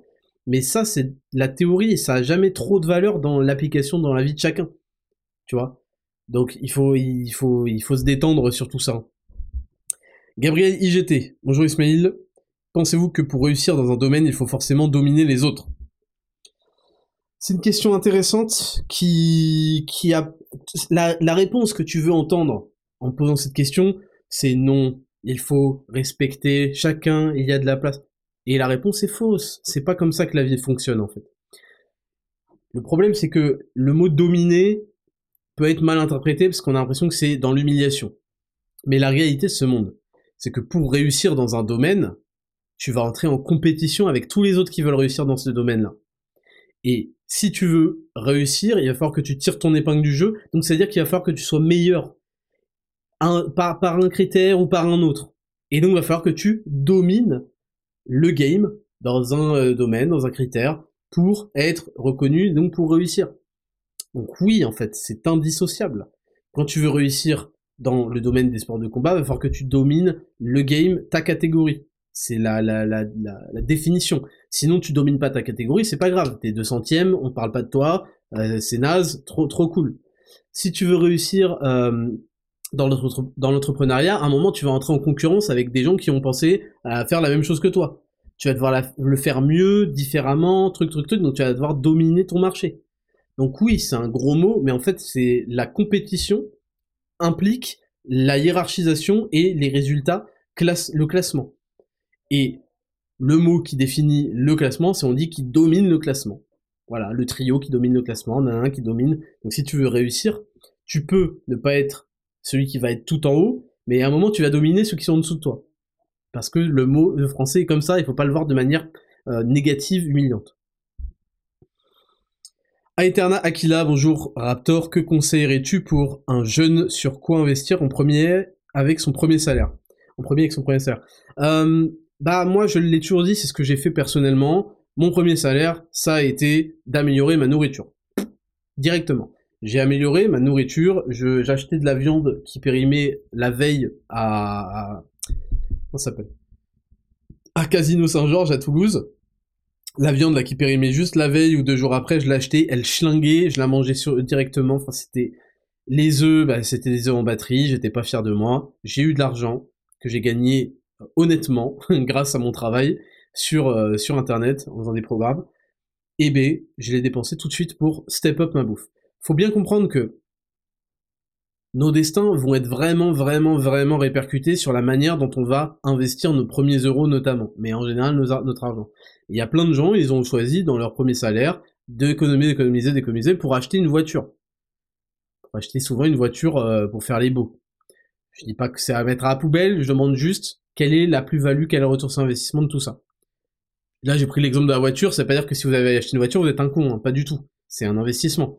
C'est juste que moi, ça peut paraître bête, mais j'ai dépensé de l'argent dans des choses qui me revenaient tout de suite en investissant sur moi, sur ma santé, sur ma capacité à être, à performer, et ça a payé. Ça a payé. Donc moi, c'est là-dessus. J'ai investi en améliorant mes, mes fringues de sport. J'avais des chaussures trouées. Je veux pas faire le miskin, hein. je vais pas abuser, mais franchement, c'était lamentable. J'avais, j'avais peu de fringues de sport. J'avais mes, mes pompes, elles étaient trouées. C'était la honte. je m'en foutais, ça me faisait rire, mais voilà. Euh, j'ai investi, euh, j'ai acheté. Euh, vous, voyez, ce que je veux dire? J'ai investi sur moi. Donc moi, je pense c'est premier salaire. Après, j'ai acheté un iPhone parce que j'avais un téléphone tout pourri. J'ai acheté un iPhone pour moi et pour ma mère. Et ensuite, j'ai acheté un meilleur ordinateur parce que c'était mon outil de travail. C'était pas pour jouer à je sais pas quoi. Donc voilà. Alex TRXM, est-ce que les 10 000 pas peuvent être faits en équivalent vélo où la marche reste plus bénéfique? Bah En fait, ça n'a rien à voir. Ça n'a strictement rien à voir et l'un remplace pas l'autre en fait. Si tu veux faire du vélo, c'est cool. Évidemment, si, tu vois la marche par le prisme de la dépense calorique, le problème c'est que tu ne vois pas tous ces aspects. Le vélo, je sais pas où vous habitez, le vélo par exemple à Paris, ça n'implique pas du tout le même niveau de stress que marcher. Marcher, tu es détendu. Tu vas à ta vitesse, tu t'arrêtes quand il y a des voitures, tu passes le passage piéton, tu peux réfléchir, tu peux observer. C'est une vitesse qui, te donne la capacité d'observer. Le vélo peut te donner la capacité d'observer, mais pas à Paris. Donc là, je, donne un exemple tout à fait euh, précis sur ma, situation. tu vas faire du vélo à Paris, tu es sur la route, il y, a les, il y a les passages piétons, il y a les, les, feux rouges, il y a les croisements, il y a ceci, cela. Donc c'est pas du tout, du tout, du tout équivalent. En termes de relaxation, c'est même l'opposé. Donc ça, c'est la première chose. Deuxième chose, quand tu vois ça selon que le prisme des calories, tu te dis bon bah 10 000 pas ça fait 300 calories. Si je fais euh, le, la même chose en vélo, enfin 10 000 pas fait 300 calories, j'en sais rien, j'ai dit ça au pif. Si je fais la même chose en vélo, bon c'est comme si j'avais fait. Mettons t'habites dans la campagne, c'est agréable de faire du vélo, etc., etc. Bah encore une fois, c'est pas pareil. C'est pas pareil. Déjà t'as encore cet aspect de chute possible en vélo que tu n'as pas à pied, sauf si t'es vraiment un mec chelou et ou que tu te balades dans des trucs bizarres tu n'as pas cette respiration et surtout ça va pas être le même effort physique. Ça demande plus d'effort de tourner les pédales de ton vélo, euh, démonter les trucs que d'être à pied, de te détendre, même si tu fais de la randonnée, hein, même si tu fais de la randonnée. sachant que la randonnée a un aspect tellement de nature et tout que c'est encore euh, encore différent. Et en fait, l'aspect bénéfique de la marche et moi pourquoi je vous en parle depuis euh, je sais pas deux ans dans les conseils de Tchad et compagnie, c'est que ça ça consomme des calories, ça te fait du bien, ça réduit ta, euh, ta ça te relaxe, ça te permet d'avoir des idées, ça te permet de passer des appels, ça te permet aussi de faire circuler la lymphe, mais surtout, enfin surtout, c'est déjà super important, ça n'a pas d'effet sur ton appétit. Au contraire même, parce que parfois, en fait, tu vas t'ennuyer chez toi à manger, hein, tu vas faire un tour, ça va te passer, tu vas penser à autre chose, tu vas marcher, etc., etc. Le cardio, enfin le vélo est une forme de cardio, hein, ça va augmenter ton appétit. Tu vas rentrer chez toi, ça va induire de la fatigue. quoi que tu en dises, elle sera supérieure à si tu avais fait de la marche tranquille, même de la marche rapide. Ça va induire de la fatigue, etc., euh, etc. Donc moi, évidemment, euh, je, privilégie la marche parce que dans mes conditions, c'est bien mieux, et aussi parce que ça n'a strictement rien à voir. Ce sont deux activités qui n'ont rien à voir, faut pas du tout les comparer, sinon ça veut vraiment dire que vous comprenez rien à ce dont vous parlez. Romscav, t'as l'air de t'y connaître en spiritualité, crois-tu en la réincarnation et au voyage astral? Alors, je sais pas ce que c'est le voyage astral. je sais ce que c'est le la business class, mais le voyage astral, je sais pas. La réincarnation, j'y crois pas non plus. Après, je veux dire, qu'est-ce qu'on s'en fout euh, Et après, ça va faire quoi Ah bah, je crois à la réincarnation, donc je vais faire moins de pompes. Non. Est-ce que je vais faire moins de pompes, plus de pompes? J'en ai rien à foutre. je vais quand même faire ce que j'ai à faire, gros. Que je me réincarne en krabi, en, en, crustacé, en, maillot de football, en, en, je sais pas quel, euh, je sais pas quel euh, type, tu sais. Euh, voilà. Donc pas de voyage astral et pas de réincarnation pour l'instant. Et on verra bien. on verra bien, gros. Tu crois que je vais faire quoi? Je vais faire, eh merde. Tu crois que c'est, eh, est-ce que tu penses que si je me réincarne en girafe, je vais faire oh le gamin Oh le gamin Romskav, il m'avait posé la question et j'ai fait l'intéressant à ce moment-là. Bien fait, je me suis réincarné en, girafe. Je vais rien dire du tout. Je vais rien dire du tout. D'ailleurs, en tant que girafe, j'y croirais ni en la réincarnation, je penserais à rien du tout. Donc ça n'a aucun impact dans ma vie. Roman Wenzel. Bonjour Raptor, que pensez-vous de la prise de créatine sous forme de cure avec pause? Euh, aucun intérêt, aucun intérêt. La créatine, c'est très simple. Soit tu le prends tous les jours, 3 à 5 grammes, soit tu fais une cure pour saturer euh, le, corps en créatine et ensuite tu redescends euh, histoire d'aller plus vite. Parce que le but en fait c'est de, saturer en gros le corps en créatine. Donc il n'y a pas de pause à faire. Mais c'est un peu une, histoire, c'est un peu la même histoire avec tous les compléments. À chaque fois vous me dites est-ce que faut le prendre en cure, je sais pas quoi? Je, je sais pas qui a inventé le terme marketing de cure de vitamines, il n'y a pas de cure de vitamines, tu prends. En fait, c'est comme si tu me disais, est-ce qu'il faut manger euh, par intermittence avec pause? Enfin, c'est un bon exemple. Est-ce qu'il faut manger pendant trois jours et plus manger pendant euh, deux semaines pour faire une pause euh, de l'organisme? Bah non, mon gars, tu manges tous les jours, pour en barre, tu sais. Et ta nourriture est censée apporter des micronutriments, sauf qu'elle est de plus en plus, de, moins en, de plus en plus pauvre, de moins en moins riche. Donc en fait, les compléments viennent complémenter cette alimentation. enfin, c'est bizarre, en fait, des fois vous posez des questions, mais je comprends d'où elles viennent. Il y a des compléments, par exemple certaines euh, certaines euh, racines, certaines herbes, euh, c'est quoi le mot Anti, en gros anti-stress, etc., anti-fatigue. Parfois, elles se elles se cyclent. Elles vont, même si c'est un peu compliqué, elles vont les utiliser 4 semaines et faire 2 semaines de pause. Mais non, pour tout ça, non, non, c'est, je dis pas ça pour vous faire consommer tous les jours. C'est juste que c'est comme la nourriture, ça se prend tous les jours en fait. Tristani Barondo. Faut-il intégrer des exercices en unilatéral, entre parenthèses jambes, pour éviter d'avoir une jambe plus forte que l'autre? Bah, tu peux le faire aussi pour les bras. L'unilatéral, c'est très bien. C'est bien d'avoir un exo, même d'un point de vue santé, euh, euh, d'avoir un exo dans son programme en unilatéral. Maintenant, ça fait que ça double le temps un petit peu. La technique que j'utilise quand je fais des exos en unilatéral, c'est de faire un bras et de diviser le temps de repos par deux. Par exemple, un bras ou une jambe. Par exemple, si t'avais prévu de prendre deux minutes de pause sur ta série, au lieu de faire gauche-droite deux minutes, tu fais gauche une minute, droite une minute. Ce qui te permet de ne plus être essoufflé et de reprendre au maximum de ton potentiel et du coup tu perds pas de temps. Steph Herrera 83, tu fais un lien entre compétence et estime de toi, de soi. Est-ce que ça te pose des problèmes parfois? Quoi? Un lien entre compétence et estime de, soi? Euh... J'ai pas, pas, compris la question, je t'avoue. Euh, il y a un lien évident entre la compétence, c'est-à-dire euh, ce que tu es capable de fournir et ce que tu sais que tu es capable de fournir, et ta confiance en toi. Parce que ta confiance en toi, en fait, elle va être mise à l'épreuve le jour où il faudra euh, produire, et en général, c'est en public. Donc si tu sais que tu es capable, bah ta confiance en toi augmente. Mais il y a, y a d'autres facteurs, il y a, y a le, manque d'expérience, il y a ne pas être sorti du, poison de la modestie, par exemple. Donc je sais pas si c'était ta question, mais voilà pour y répondre. Et enfin, et enfin, Yo Shashin, Yo Raptor, que t'as apporté, que t'as apporté personnellement One Piece en tant qu'homme? Alors, mais attends, j'ai pas parlé de Fraud Piece. J'ai parlé? J'ai pas parlé de Fraud Piece. On va en reparler là. Euh, One Piece, euh, ah, c'est un, un, grand mot. Moi, j'ai suivi pas beaucoup de mangas dans ma vie. J'ai suivi Bleach, euh, que j'ai arrêté en plein milieu. J'ai suivi Naruto, que j'ai arrêté vers la fin. Et je crois que... Non, j'ai, non, j'ai fait Death Note. J'ai fait Baki pour le, pour le délire. J'ai, ah, j'ai fait euh, l'autre, là, le truc euh, hardcore, là. Euh, euh, avec Guts. Euh... Merde, j'ai oublié le nom. Berserk, bah, je suis con. j'ai fait Berserk. Euh, et je crois que c'est tout. Peut-être que j'aurais fait d'autres, mais euh, je suis un peu, ça m'est sorti de la tête. Non, One Piece, je sais que c'est con, mais ça reste une œuvre et dans une œuvre, tu as le droit de tirer euh, de, de l'espoir, tu as le droit de tirer les conclusions que tu veux, les leçons que tu veux. Tu as le droit de tirer aussi des, des exemples, des modèles, et euh, aussi con que ça puisse paraître.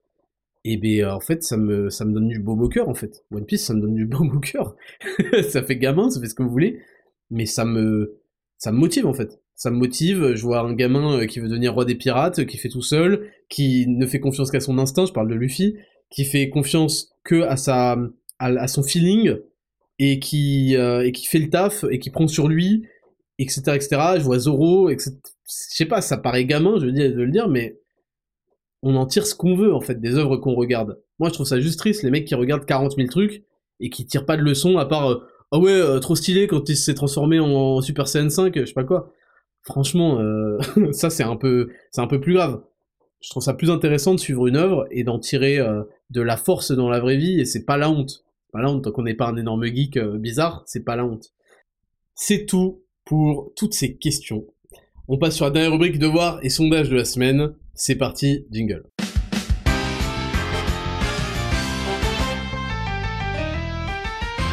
Rubrique numéro 3, sondage et devoir de la semaine. La semaine dernière, il n'y avait pas de devoir. Euh, il n'y a même pas de sondage, je crois. Euh, cette semaine, petit sondage, puisqu'on parle de One Piece. Lisez-vous régulièrement des mangas Et oui, lisez-vous régulièrement des mangas, ça m'intéresse. Euh, voilà, juste pour savoir un petit peu où on en est à ce niveau-là. Et j'ai décidé de faire la devoir de la semaine difficulté commune, qui est lire les 20 premiers chapitres de One Piece. je suis une fraude, je l'admets, c'est le pire devoir de la semaine, mais, mais, je sais qu'il y a 1000 chapitres, j'ai fait le calcul, 1100. Si on en lit 20 par semaine, et c'est pas grand chose, hein. il suffit, en 50 semaines, on en a lu 1000 Et il y a 52 semaines par an.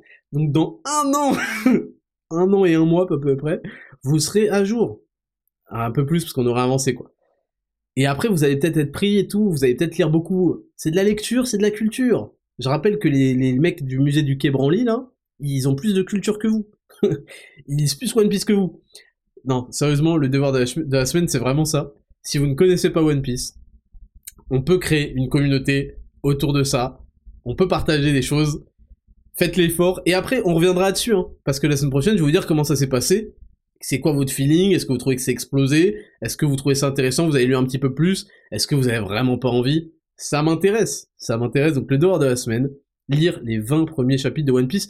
Où les trouver alors je sais pas si ce site est légal, il y a un site qui s'appelle Little X Garden, c'est pas un site de Huck, hein. Little X Garden, G-A-R-D-E-N, et vous avez tous les chapitres depuis le numéro 1, vous cliquez sur One Piece, vous faites par ordre euh, croissant, depuis le chapitre 1, et tout est en couleur. Donc vous allez pouvoir lire ça, et vous me direz ce que vous en avez pensé la semaine prochaine. J'aimerais bien qu'on ait un socle commun là-dessus, parce que moi ça m'a apporté beaucoup de choses One Piece, pas exagérer non plus, mais voilà, dans toutes les lectures que je vous conseille, c'est toujours des livres sérieux. Là, je vous conseille de lire One Piece. Et c'est tout pour cette... Je suis mort de rire. Attends, mais comment je suis cinquième Bande de fraudes. Vous êtes tous des fraudes. tous des fraudes sur Spotify, ok? Je suis mort de rire. En tout cas, c'était tout pour cet épisode 19, qui a duré assez longtemps quand même. J'ai pris beaucoup de questions, comme vous le voyez. C'est tout pour moi. Passez à tous une excellente semaine, on se retrouve la semaine prochaine pour un Dexascan, je l'annonce, mais je vous annonce pas le sujet. Je vous ferai voter sur, pas Fraud Peace, mais sur Raptor VS Font euh, sur Instagram. Passez à tous une excellente semaine, je vous kiffe, c'était Raptor, ciao